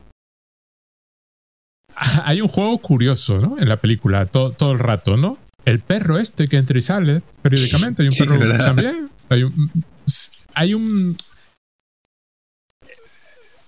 le, interesan las puertas, como dije antes, ¿no? Sí, las puertas y las ventanas están muy, muy presentes. Muy presentes porque la ventana, ¿no? Como esa idea de. casi como si fuese una, una televisión, ¿no? Donde, exacto. Un lugar donde ver, donde ver de repente otro, otros mundos y obviamente, pues el sentido de la puerta es eh, la puerta y la reja, ¿no? De, eso, está muy presente como, como esa idea, ¿no? De, lo, de la separación, ¿no? De los diferentes de los diferentes espacios, no solamente físicos, sino mentales, ¿no?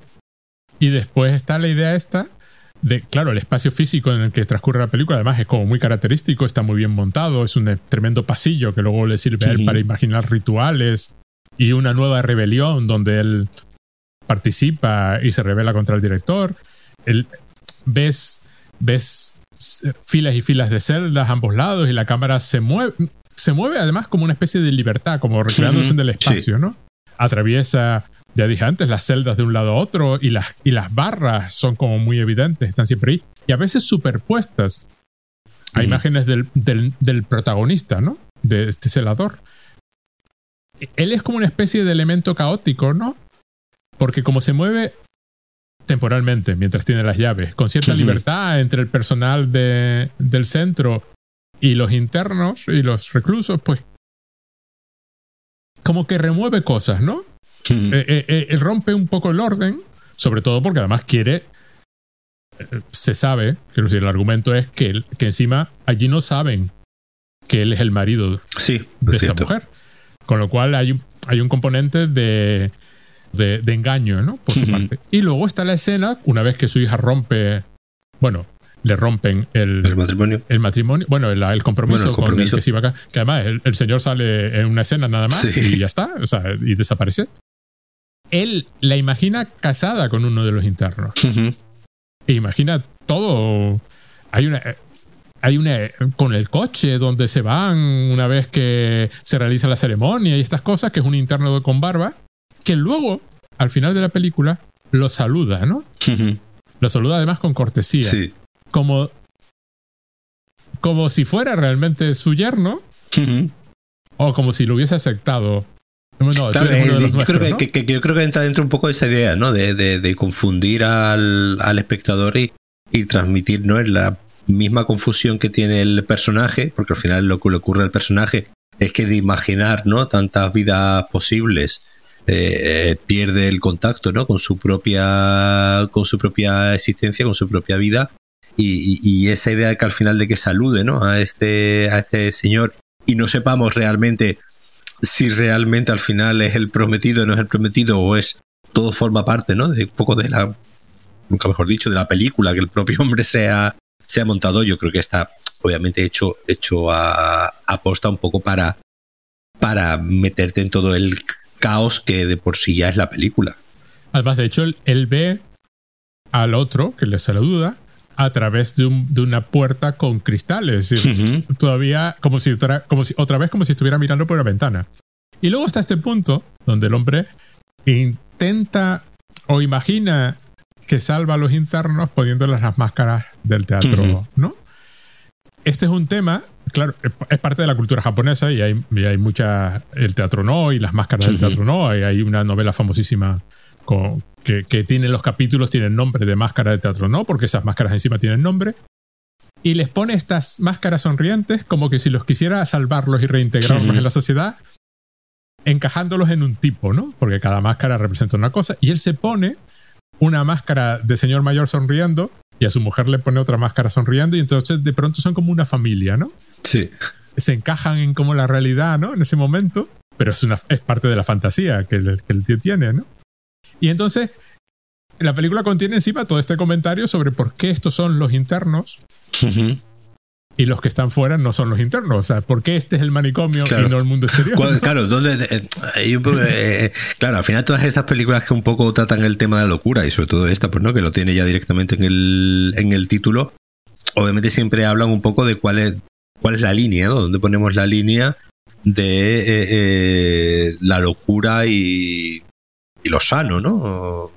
¿Qué, qué diferencia hay entre alguien que ve el mundo de una manera diferente y cómo eso puede ser considerado locura o no, dependiendo de la. Incluso no, incluso inclu- dependiendo de la época, dependiendo de la sociedad, dependiendo del el país. Y pues un poco al final esta idea arbitraria, un poco también que hay del, de qué es la qué es la locura, ¿no? Es decir, durante mucho o- hoy en día pues ya no se habla, ¿no? De locura ni de No, no. loco, ¿no? Es decir, obviamente pues a- ahí hemos hem- hemos visto como esa como esa línea que en algunos momentos estaba tan tan clara de quién es a- al que hay que meter en un manicomio, palabra que ya no que No ya tampoco se, se usa.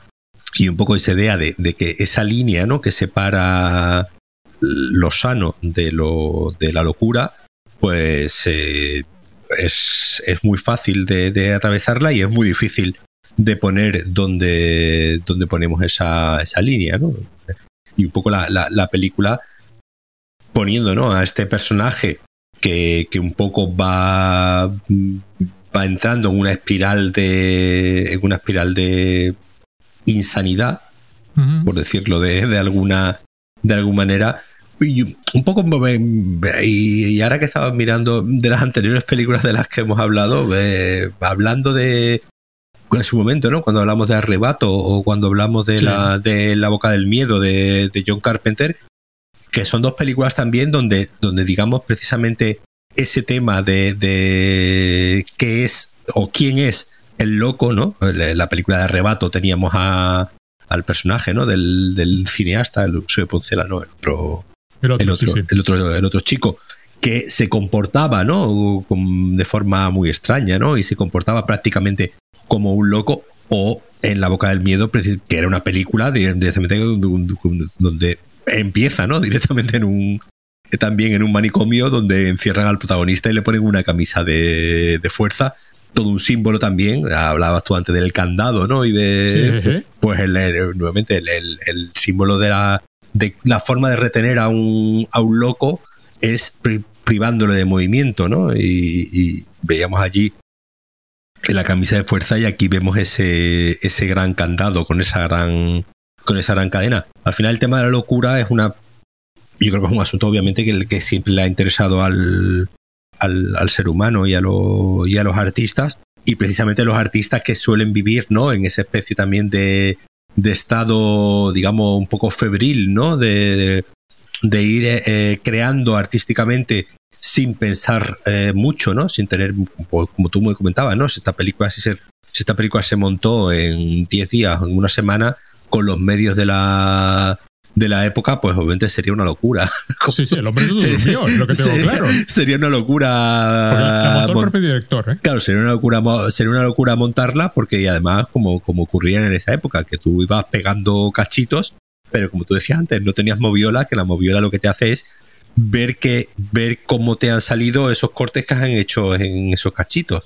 Entonces la, el montaje que se hace en esta época al final también es muy intuitivo.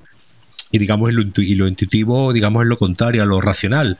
Y lo racional es lo contrario a la locura. Es decir, que al final lo intuitivo está más cerca de un, de un estado de locura que de un estado racional.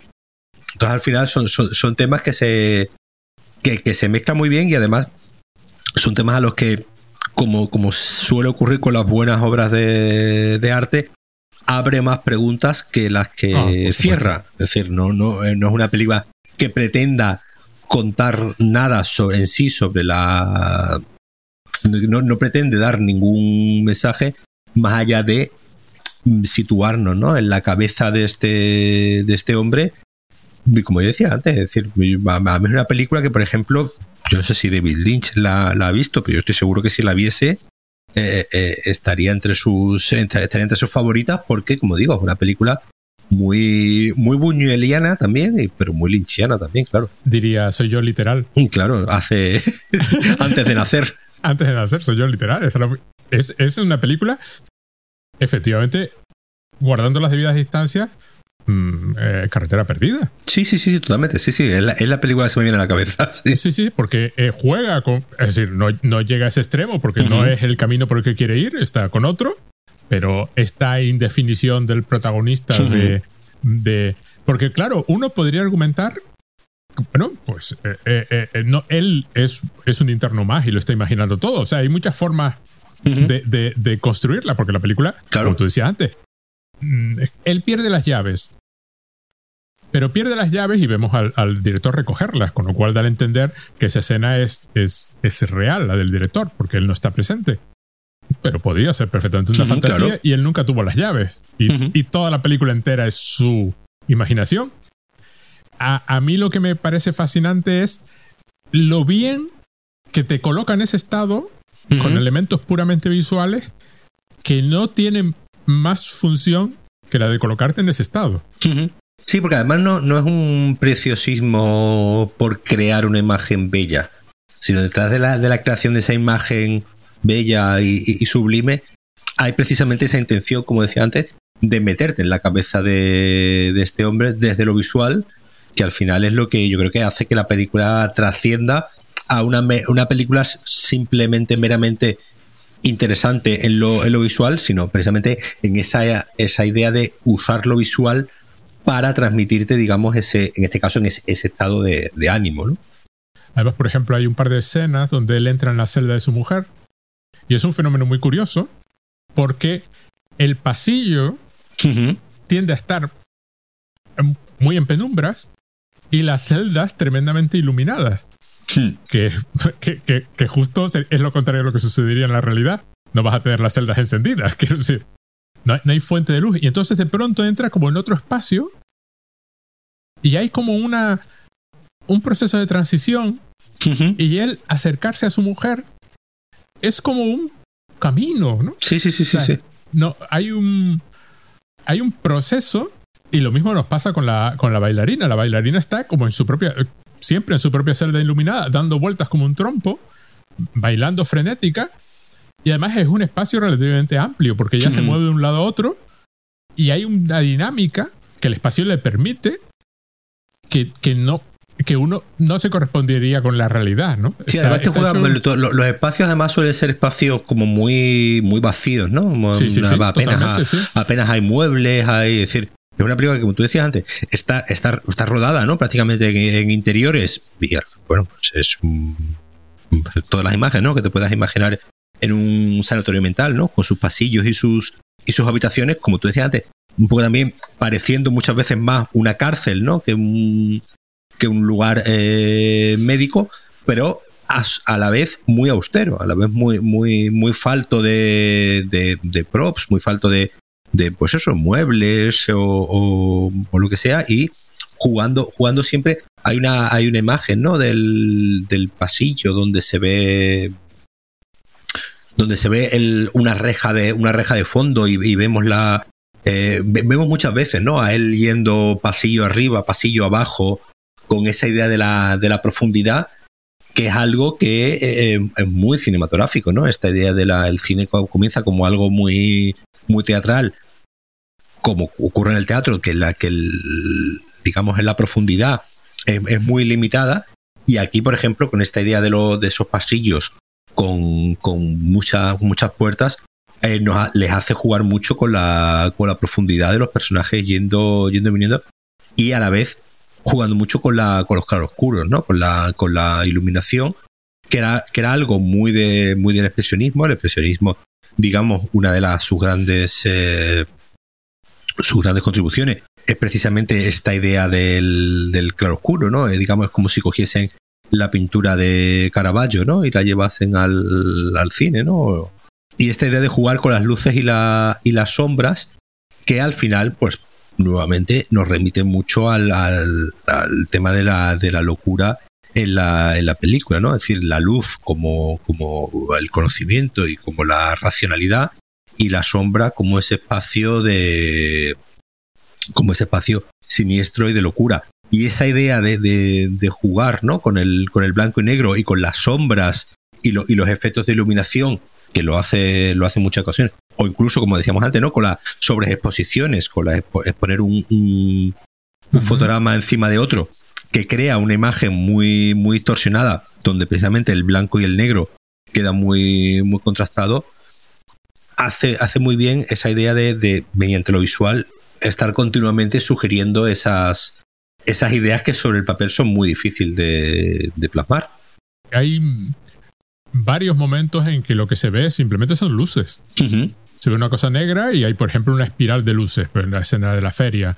Hay momentos en que se ve la cabeza de una persona y un montón de imágenes superpuestas a su alrededor. O, o él, hay un, hay un momento donde él está como iluminado por un foco, porque le rodea un halo, un halo blanco y, el resto está oscuro, y se proyecta su perfil sobre la pared completamente negro. Hay momentos espectaculares claramente pensados y parte de, la temática de la película. la, mayor parte de las escenas de, los pasillos son espectaculares. Porque la luz, como dije antes, el pasillo suele estar en penumbra, la luz suele venir del otro espacio, o el espacio con el que conecta el pasillo al final, el cambio de sección, o las celdas que hay a los laterales. Y entonces él como que transita por esas sombras hasta que cambia hasta que cambia de, lugar. Eh, la escena donde el médico recoge la, las llaves está así. Eh, claro, el pasillo está en penumbra. Es una escena muy, muy, muy en penumbra. La escena donde él y ella tienen las máscaras puestas y parecen realmente una familia otra vez, que es, eh, pero hacen como una V, ¿no? Es una cosa, es una escena muy, muy curiosa, ¿no? Hay un, quiero decir, no le salió de casualidad. No, no, no. Hay un trabajo enorme de, preparación detrás. La, bailarina me encanta. En la escena en que ella tiene la máscara puesta, parece de pronto una muñeca. Sí. Tal y como está colocada y como tiene los brazos, parece que de pronto es una marioneta. Una muñeca porcelana, sí. La idea del control, ¿no? Vuelve a estar ahí, ¿no?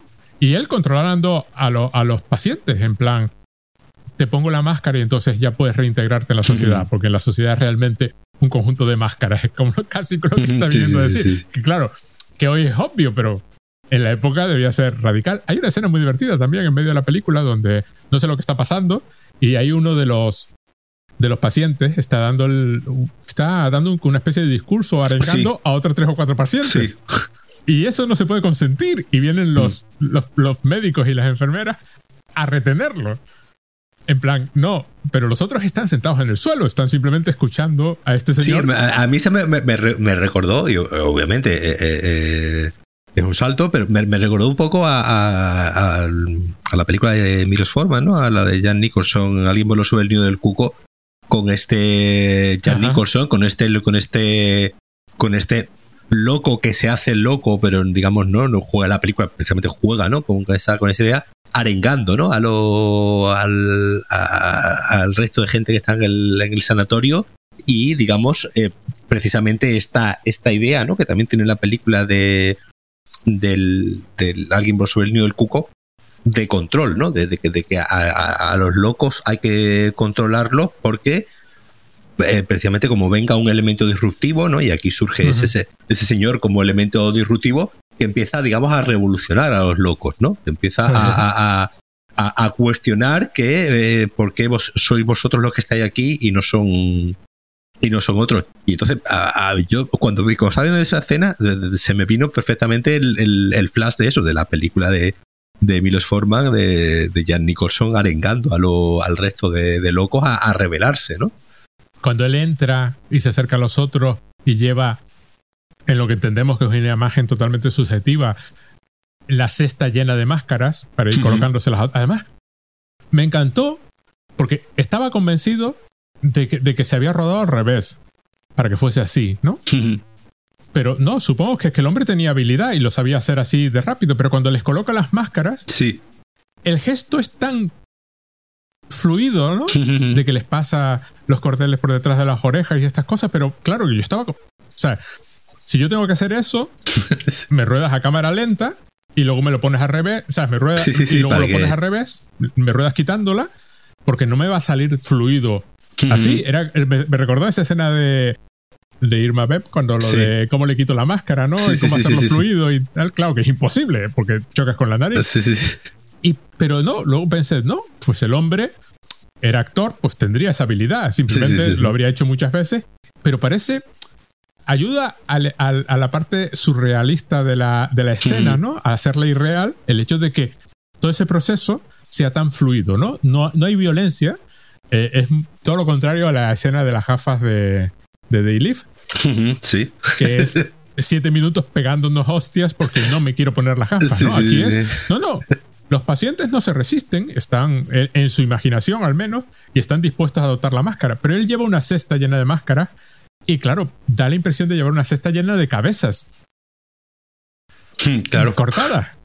Y es, no sé, tiene momentos así, muy...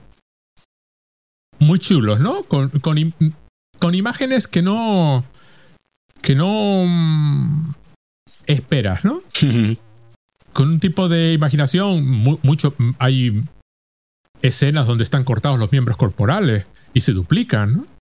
Hay, hay, momentos como muy sincopados, ¿no? De unos ritmos extraños y muy y muy raros que, que no sé, me, es fascinante. Sí, sí, eh, además es que es una película donde puedes, por un lado, pues obviamente jugar a la historiografía y sacar, eh, digamos, de dónde viene cada cosa, pero después hace, em, hace, hace cosas como esto, ¿no? Estabas comentando tú este pequeño baile, ¿no? Que hay cuando le está poniendo las máscaras, que es, prácticamente una coreografía, ¿no? Eh, como tú decías, por, y remitiendo, ¿no? Al, inicio, donde sale, bueno, y sale repetidamente, ¿no? La, esta, esta, esta bailarina. Es una película de su época, porque es una película del año 26, como he dicho, donde el surrealismo está en auge, donde el expresionismo alemán pues está, está en auge y recoge todos esos, eh, todos esos elementos y, y, hace cosas nuevas y hace de repente, propone de repente imágenes nunca, nunca vistas, es algo al final pues, pues muy, muy bonito del cine de, del cine de los años, del cine mudo de los años, de los años 20, donde eh, eh, se ve, eh, se ve esta, esta idea, como, ya hemos dicho al principio, donde todo está por inventar y donde vamos y, y donde no hay un freno a la imaginación, ¿no? no, no hay. No hay, no hay, no hay, es decir, obviamente hay un caldo de cultivo cultural de la época, pero lo, como los referentes son tan pocos, está todo por, por, eh, por hacer, está todo por inventar, está todo por, por, eh, por definir. Y por eso resulta una película, una película fascinante, y como hemos dicho antes, es una película que, por ejemplo, que digamos el, la construcción, digamos, de, de relato, pues, pues, personajes, presentación de personajes, inicio, nudo y desenlace, está ahí, pero vamos, está ahí porque hay que hacerlo de una manera. Pero en realidad es lo que menos le importa a la, a la película. La película no tiene, no tiene esta vocación, eh, un poco como, como comentábamos antes, no tiene esta vocación narrativa de contar una historia como se suele contar, sino tiene precisamente esta vocación de contar una historia de una, de una forma radical, de una forma diferente a la que suele ser la habitual. Y cuando lo estaban haciendo, obviamente eran conscientes de ah, estar, no, no, eran conscientes, eran conscientes de estar transgrediendo, digamos, muchas normas que ya existían en el año 26, cuando el cine tenía como prácticamente 20, 20 años, como digamos, como, como espectáculo popular, como, industria, como industria, ni 25, ni 25 años. Y obviamente ya había muchos eh, códigos ya establecidos y esta película conscientemente se encarga de ir dinamitándola, como haría tres años después Buñuel y Dalí, ¿no? Cuando hacen un perro andaluz. Pero claro, la gracia es que esta película lo hace tres años antes. Y, y la gracia, vuelvo a insistir, la gracia de esta película es no solo bebe de todo lo que se encontró por delante, es que además bebe sin reparos. Sí, sí, no, sí, No, no piensa, Em, eh, como hago esto, tengo que ir por este lado. No, no, hago esto que es de aquí y me puedo ir por este otro lado que es de por aquí y me da igual todo. Porque, me, porque al final es, lo que hace un artista, ¿no? Coger las herramientas y esas herramientas no pueden ser una limitación, al contrario, esas herramientas tienen que ser una vía, ¿no? Esas herramientas tienen que ser, como una herramienta para llegar a algún, algún sitio, en este caso, pues, en todos estos temas de los que estamos hablando de la película y no, y no tiene ningún, ningún miedo, es decir, cuando Murnau ¿no? se va a hacer cine a, Estados Unidos, se va a hacer cine a Estados Unidos porque lo que quieren es darle medios para que siga haciendo, para que siga haciendo y siga, digamos, avanzando en lo que, pues, buenamente había hecho en el cine alemán. Murnau, el pobre, muere, bastante joven y no le da tiempo de, de hacer mucho más, pero, como digo, cuando se va a Estados Unidos, se va prácticamente con un cheque en blanco y su primera película que hace en Estados Unidos, eh, Sunrise, Amanecer, es una película con una serie de logros técnicos, visuales, narrativos brutales, pero, pero porque tuvo las herramientas para hacerlo. Y aquí ocurre, ocurre lo mismo. este señor, que digamos, tuvo esta idea. Estos señores no tuvieron esta idea de hacer esta película con estas eh, características que fue un éxito, además en su época funcionó, funcionó muy bien y fue popular. Y, lo que suele ocurrir, ¿no? Esta idea de que se convierta en mito precisamente porque está desaparecida y encontrada hace, hace 40 años. Al final lo que digo, una película que rompe muchos eh, esquemas no solamente japoneses, sino, sino occidentales. Yo no sé cómo se, no, no, he leído tampoco mucho cómo fue la película vista en el extranjero o si se llegó a ver en el extranjero. Y yo creo que estuvo una semana en Japón y no se debió de ver. Esto es un caso curioso porque estaba, estaba escuchando uno de mis podcasts favoritos de cine, bueno, mi podcast favorito de cine, aparte del nuestro, quiero decir están hablando de Mario Bros, de la película, ¿no? de, la película de, los 90. Sí, sí. Y en un momento dado comentan que, claro, el personaje inicialmente, el de Mario, pues iba a ser Popeye. Pero Nintendo en la época no se podía permitir la licencia de Popeye. Y no se le iban a dar, quiero decir, por, muchas perras que pongas en la mesa, ¿no? no te iban a decir. Y entonces inventaron el personaje de Mario Bros. Entonces alguien comentaba, pues mira, hay un mundo alternativo en el que Mario Bros. Eh, en que hay un juego de Popeye japonés que nadie jugó y, que, no trascendió. Y, la idea es lo que hubiésemos perdido, ¿no? Y eso es un caso curioso porque primero nunca pensamos en lo que hemos perdido de verdad. Claro. Claro, a lo mejor hemos perdido obras maestras de las claras nosotros no tenemos ni la más remota idea porque no se llegaron a suceder. La persona que las hubiese podido crear, crear pues vivió unas circunstancias vitales que no se lo permitieron, murió joven o cualquier cosa. En este caso tenemos una curiosa porque es una como ha pasado más de una vez, es decir, no es el primer caso, donde se pierde durante un tiempo, se recupera, se vio en su momento como, como buena obra Y al recuperarse, podemos pensar en el periodo de tiempo donde esa película no existió, donde el mundo no la vio y al efectos del mundo no existía.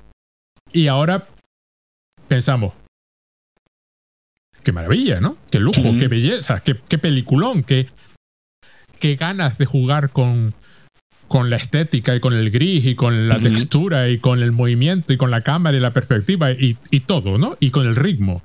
Y hacer el ABC, ABC, ABC y CC y luego invertir. Ah, todo tipo de cosas. El corte, el, el montaje, todo.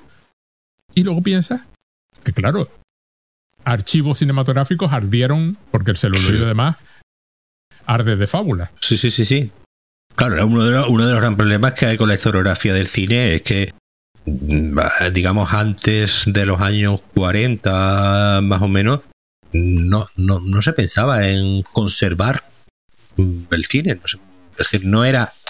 A ver, la idea de que tenemos hoy de conservación del patrimonio cultural en línea general es una idea moderna, una idea de, de hace relativamente poco y que pues antiguamente igual que yo sé igual que eh, se han perdido archivos de televisión española o de la BBC porque grababan encima de las cintas y no y no se mantiene y no había esa conciencia en ese momento de vamos a mantener esto porque les va a servir a futuras generaciones para que sepan cómo, era, cómo éramos a lo mejor lo que les interesaba precisamente era que no viésemos no cómo, cómo eran.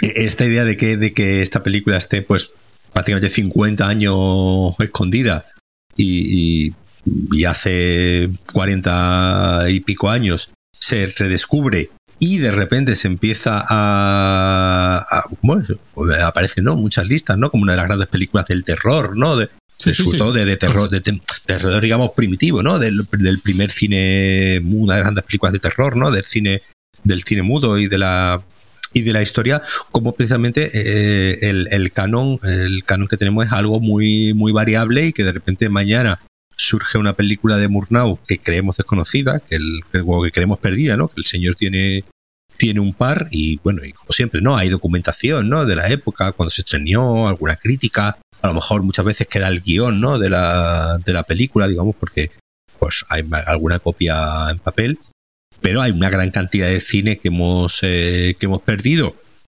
y que podría ser eh, relevante en el sentido de que incluso podría haber servido de inspiración ¿no? a cineastas de su, de su época y que no y que no los eh, que no los tenemos precisamente porque bueno el cine el celuloide como te he dicho antes arde de arde de fábula y pues por ejemplo durante la muchas de las películas hablando de expresionismo antes muchas de las películas expresionistas precisamente eh, las tenemos porque alguien sacó copias de forma clandestina, ¿no? Porque cuando llegan los nazis al poder, pues eh, de lo primero que se cargan es el cine expresionista, ¿no? Que les parece que esta huida de la realidad, esta huida, un poco lo que proponía, ¿no? El cine expresionista, esta, esta huida, esta huida de la, de la realidad, no era lo que convenía y lo que había que hacer era arte realista y arte que reflejase nuestra, nuestra, claro, nuestra, nuestra época.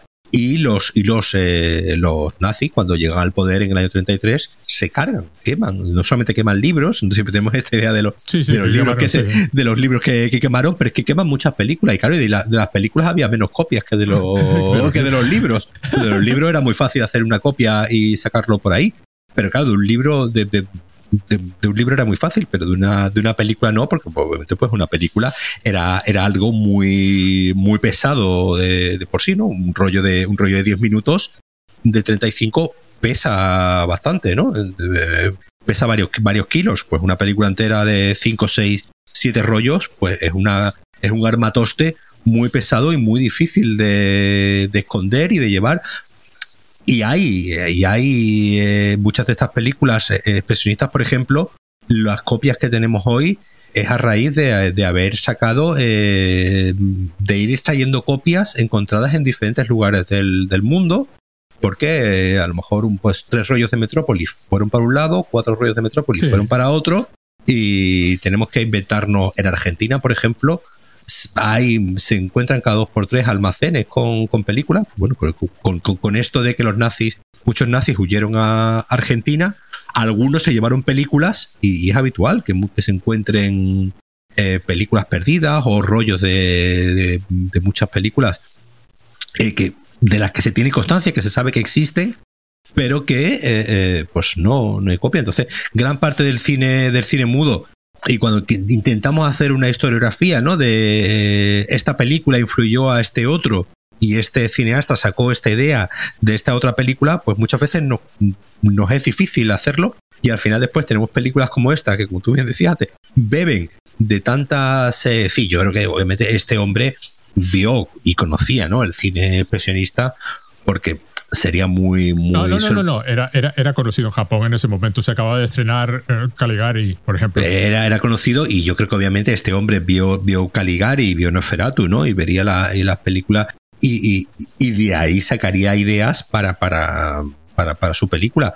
Pero claro, aparentemente les influía más en Japón en esa época eh, todo, todo lo francés y la teoría del cine francesa. Pero Caligari efectivamente se había estrenado en Japón mm, unos años antes. Es decir, es difícil de creer hoy, pero era, era un, un, arte para las élites del cine en aquella época.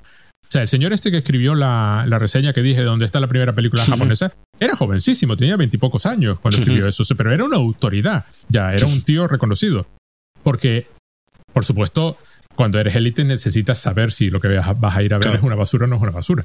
Entonces no estamos hablando de un arte que no fuera tal, y por supuesto ese señor era claramente, no solo él, sino todos los que colaboraron con él interesados en este tipo de cosas, y por supuesto vieron todos Caligari, claro, eso lo puedo tener clarísimo. A mí lo que me hace gracia de esto es, eh, estaba mirando aquí la, lista de...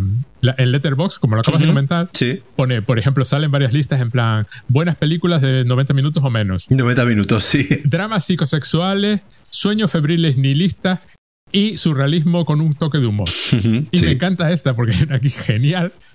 Películas japonesas que te volarán la cabeza y que harán que revalúes las posibilidades de lo que es el arte del cine. que me parece una lista maravillosa. Además, tiene otra cosa curiosa en la película, que solo se puede hacer en esa época, que es que acaba con, con desesperación. Claro, acaba con él completamente separado de su mujer. Hay un... Sí, un final desolador, sí. Es un final desolador que se atreve a, a poner y en cuanto a lo otro, lo de perder películas, es que además luego pasa una cosa curiosa, que es más probable que se pierdan películas de, por ejemplo, mujeres o minorías. Sí. Con lo cual, se sabe que hubo mujeres directoras en la época del cine mudo y, hombres negros y personas de otras razas. Bueno, en este caso estamos hablando de Japón, pero no, no otras nacionalidades. por ejemplo, en Estados Unidos, películas que solo se conservan el nombre si se conserva algo. De hecho, hay una película fascinante que se llama The Watermelon Woman, que es de una cineasta intentando encontrar información sobre una película que se llama The Watermelon Woman y la mujer que la interpretaba. Y luego descubres en medio de la película, ella es lesbiana, una cineasta de los años 70 o algo así, esa película no existió. Pero existieron películas similares. Pudo haber existido. Y entonces hay un... Cuando, cuando pasa lo mismo con la historia del arte, lo de no había mujeres, no había mm, personas de raza negra, no había... No, la mayor parte de las veces que simplemente se perdieron. Sí, se perdieron eh, eh, por, eh, por, bueno, probablemente por, por, circunstancias, se silenciaron también. y, obviamente del silenciar al perder, pues hay, dos pasos, ¿sabes? Entonces, sí, es decir, por ejemplo, las mujeres era muy habitual. Yo antes te hablaba de se me ha oído el nombre, de esta mujer frente a Germaine Dulac, ¿no? de una cineasta eh, francesa que, ya hizo cine hace 100 años, en el año 23, ¿no? y está considerada como una de, de las pioneras, pero era muy, era muy, muy habitual pues eh, que hubiese mujeres cineastas, además tengamos en cuenta que es una, una época donde a lo mejor había que hacer una película a la semana. Cuando hablamos de una película a la semana, estamos hablando de una película de uno o dos rollos, ¿no? 10 o 20 minutos, más o menos, dependiendo obviamente de la velocidad. Un rollo suele ser unos 10 minutos, ¿no?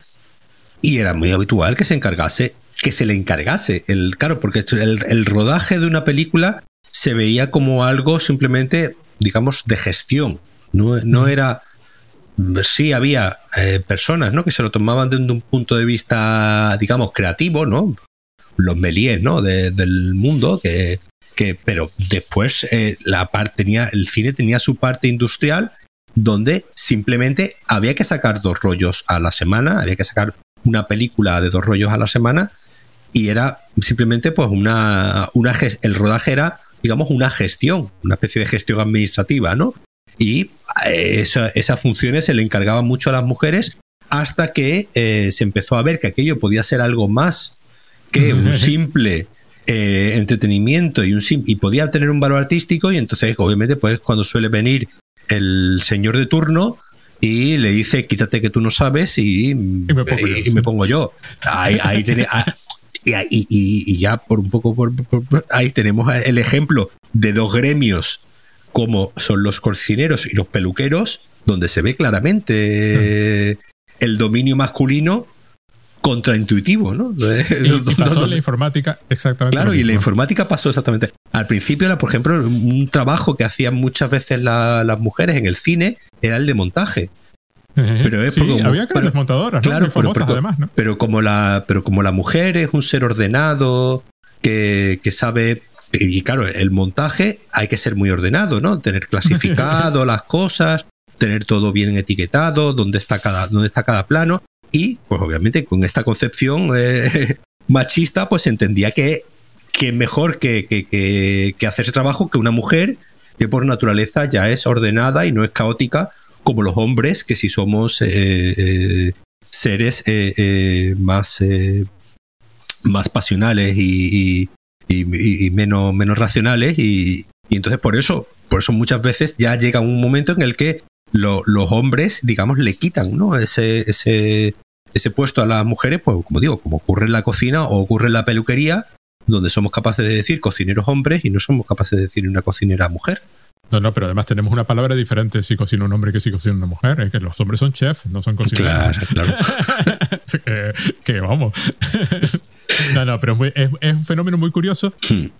Y por eso es, curioso, eh, eh, eh, es lo interesante de, esta película. La perdimos, que a ver, yo no creo que estuviese perdida. Yo creo que el tío sabía perfectamente dónde la tenía y un día le dio por sacarla, ¿entiendes? No, no, no, me sí, porque, historia. porque como he dicho, como he dicho ya, pues seis o siete rollos de, de cine ocupan un espacio considerable. no, me creo. en un día, oye, pues esto lo tengo por aquí. Y esta, caja, esta caja que hay aquí, que a ver qué.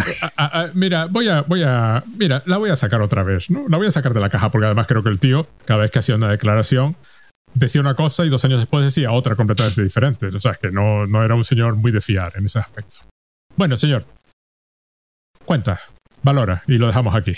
Pues eh, es una, una, película que, como digo, sobre todo es muy, muy interesante, muy interesante de ver, sabiendo todo lo que existía en la época, eh, sabiendo todo lo que estaba, lo que estaba por venir y cómo esta película pues se pasa todo, cogiendo todo, todo eso, cogiendo todos esos elementos que, que existen en la época, hace una cosa realmente única que no se parece a, a, nada de lo que había en la época, ni, ni creo que después se haya hecho nada hemos dicho muchos mucho referentes, pero al final es que es eso, es una película que solamente se parece a, a sí misma y ahí eh, está su, yo uno de sus grandes, grandes logros.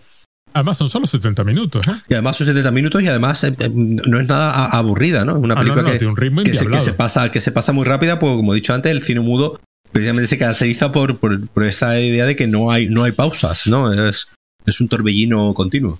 Además es curioso porque es una película súper dinámica con escenas de un tío mirando fuera de, del encuadre. Que tú dices, pero, pero además, insisto, es que el actor es espectacular. O sea, su expresividad, sin aparentemente estar moviendo ningún músculo, porque tampoco lo ves. Sí lo ves reír y entonces lo ves claramente, pero cuando está melancólico, tiene esta cara de reposo sosteniendo el peso del mundo, que a mí, a mí me provocaba. Yo creo que hay una, ahí, por ejemplo, hay una gran labor de montaje, creo yo, a la, a la hora de, porque obviamente, como suele ocurrir en el cine, todo se rueda desordenado, ya saber las caras que estaba poniendo el hombre, a qué estaba reaccionando o a qué le estaban diciendo que, que reaccionase. Entonces yo creo que hay un trabajo de montaje muy, a pesar de haber sido muy rápido, muy preciso a la hora de, de captar la presión justa en el momento. Bueno, ya te lo dije. Es que si miras los 10, 15 primeros minutos de la película, el ritmo es tan frenético que tú tienes claro que ese señor no durmió en una semana. Terminó el montaje, se fue a la cama y despertó tres días después, porque es inhumano con los medios de la época. Sí, sí, sí, sí. Porque claro, hoy pensamos, cuando empezamos en montaje, pensamos en usar software de ordenador. Sí, sí, pero aquí estamos hablando de pegar fotogramas uno a uno, prácticamente. Estamos hablando de tiritas de plástico. a ver, que, había que cortar con unas tijeras. Es una cosa demencial. Y sin embargo, claro, hay un trabajo en, la puesta de escena, hay un trabajo en cómo lo hacemos, hay un trabajo en los actores y luego hay un trabajo de montaje considerable. Una de estas películas en la que identificas claramente que el montaje es fundamental. si no, sería otra película completamente diferente. ¿Qué es la que es? Porque está montada así. Bueno, Paco, lo dejamos. Esperemos que la gente la vea. Está en YouTube, está en Movie. Y en Movie se ve de fábula y en YouTube seguro que bien. La copia, es decir, obviamente yo creo que estaría más estropeada de lo que está, está restaurada. No que no la restauración no sea buena, sino simplemente que el estado, obviamente, en el que estaría la película, pues sería muy, muy malo. Entonces, bueno, hay ciertas partes donde la película se ve un poco mal, pero no, como digo, no, es culpa de la de, de la restauración, sino obviamente, pues, que con las restauraciones pues se trabaja con el material que hay y pues, probablemente después de 40 años metido en una caja, pues muchas partes estarían muy estropeadillas que, se nota, pero aún así se ve, se ve muy, muy bien. Muy bien, pues muchas gracias Paco, nos vemos. Nada, gracias a ti.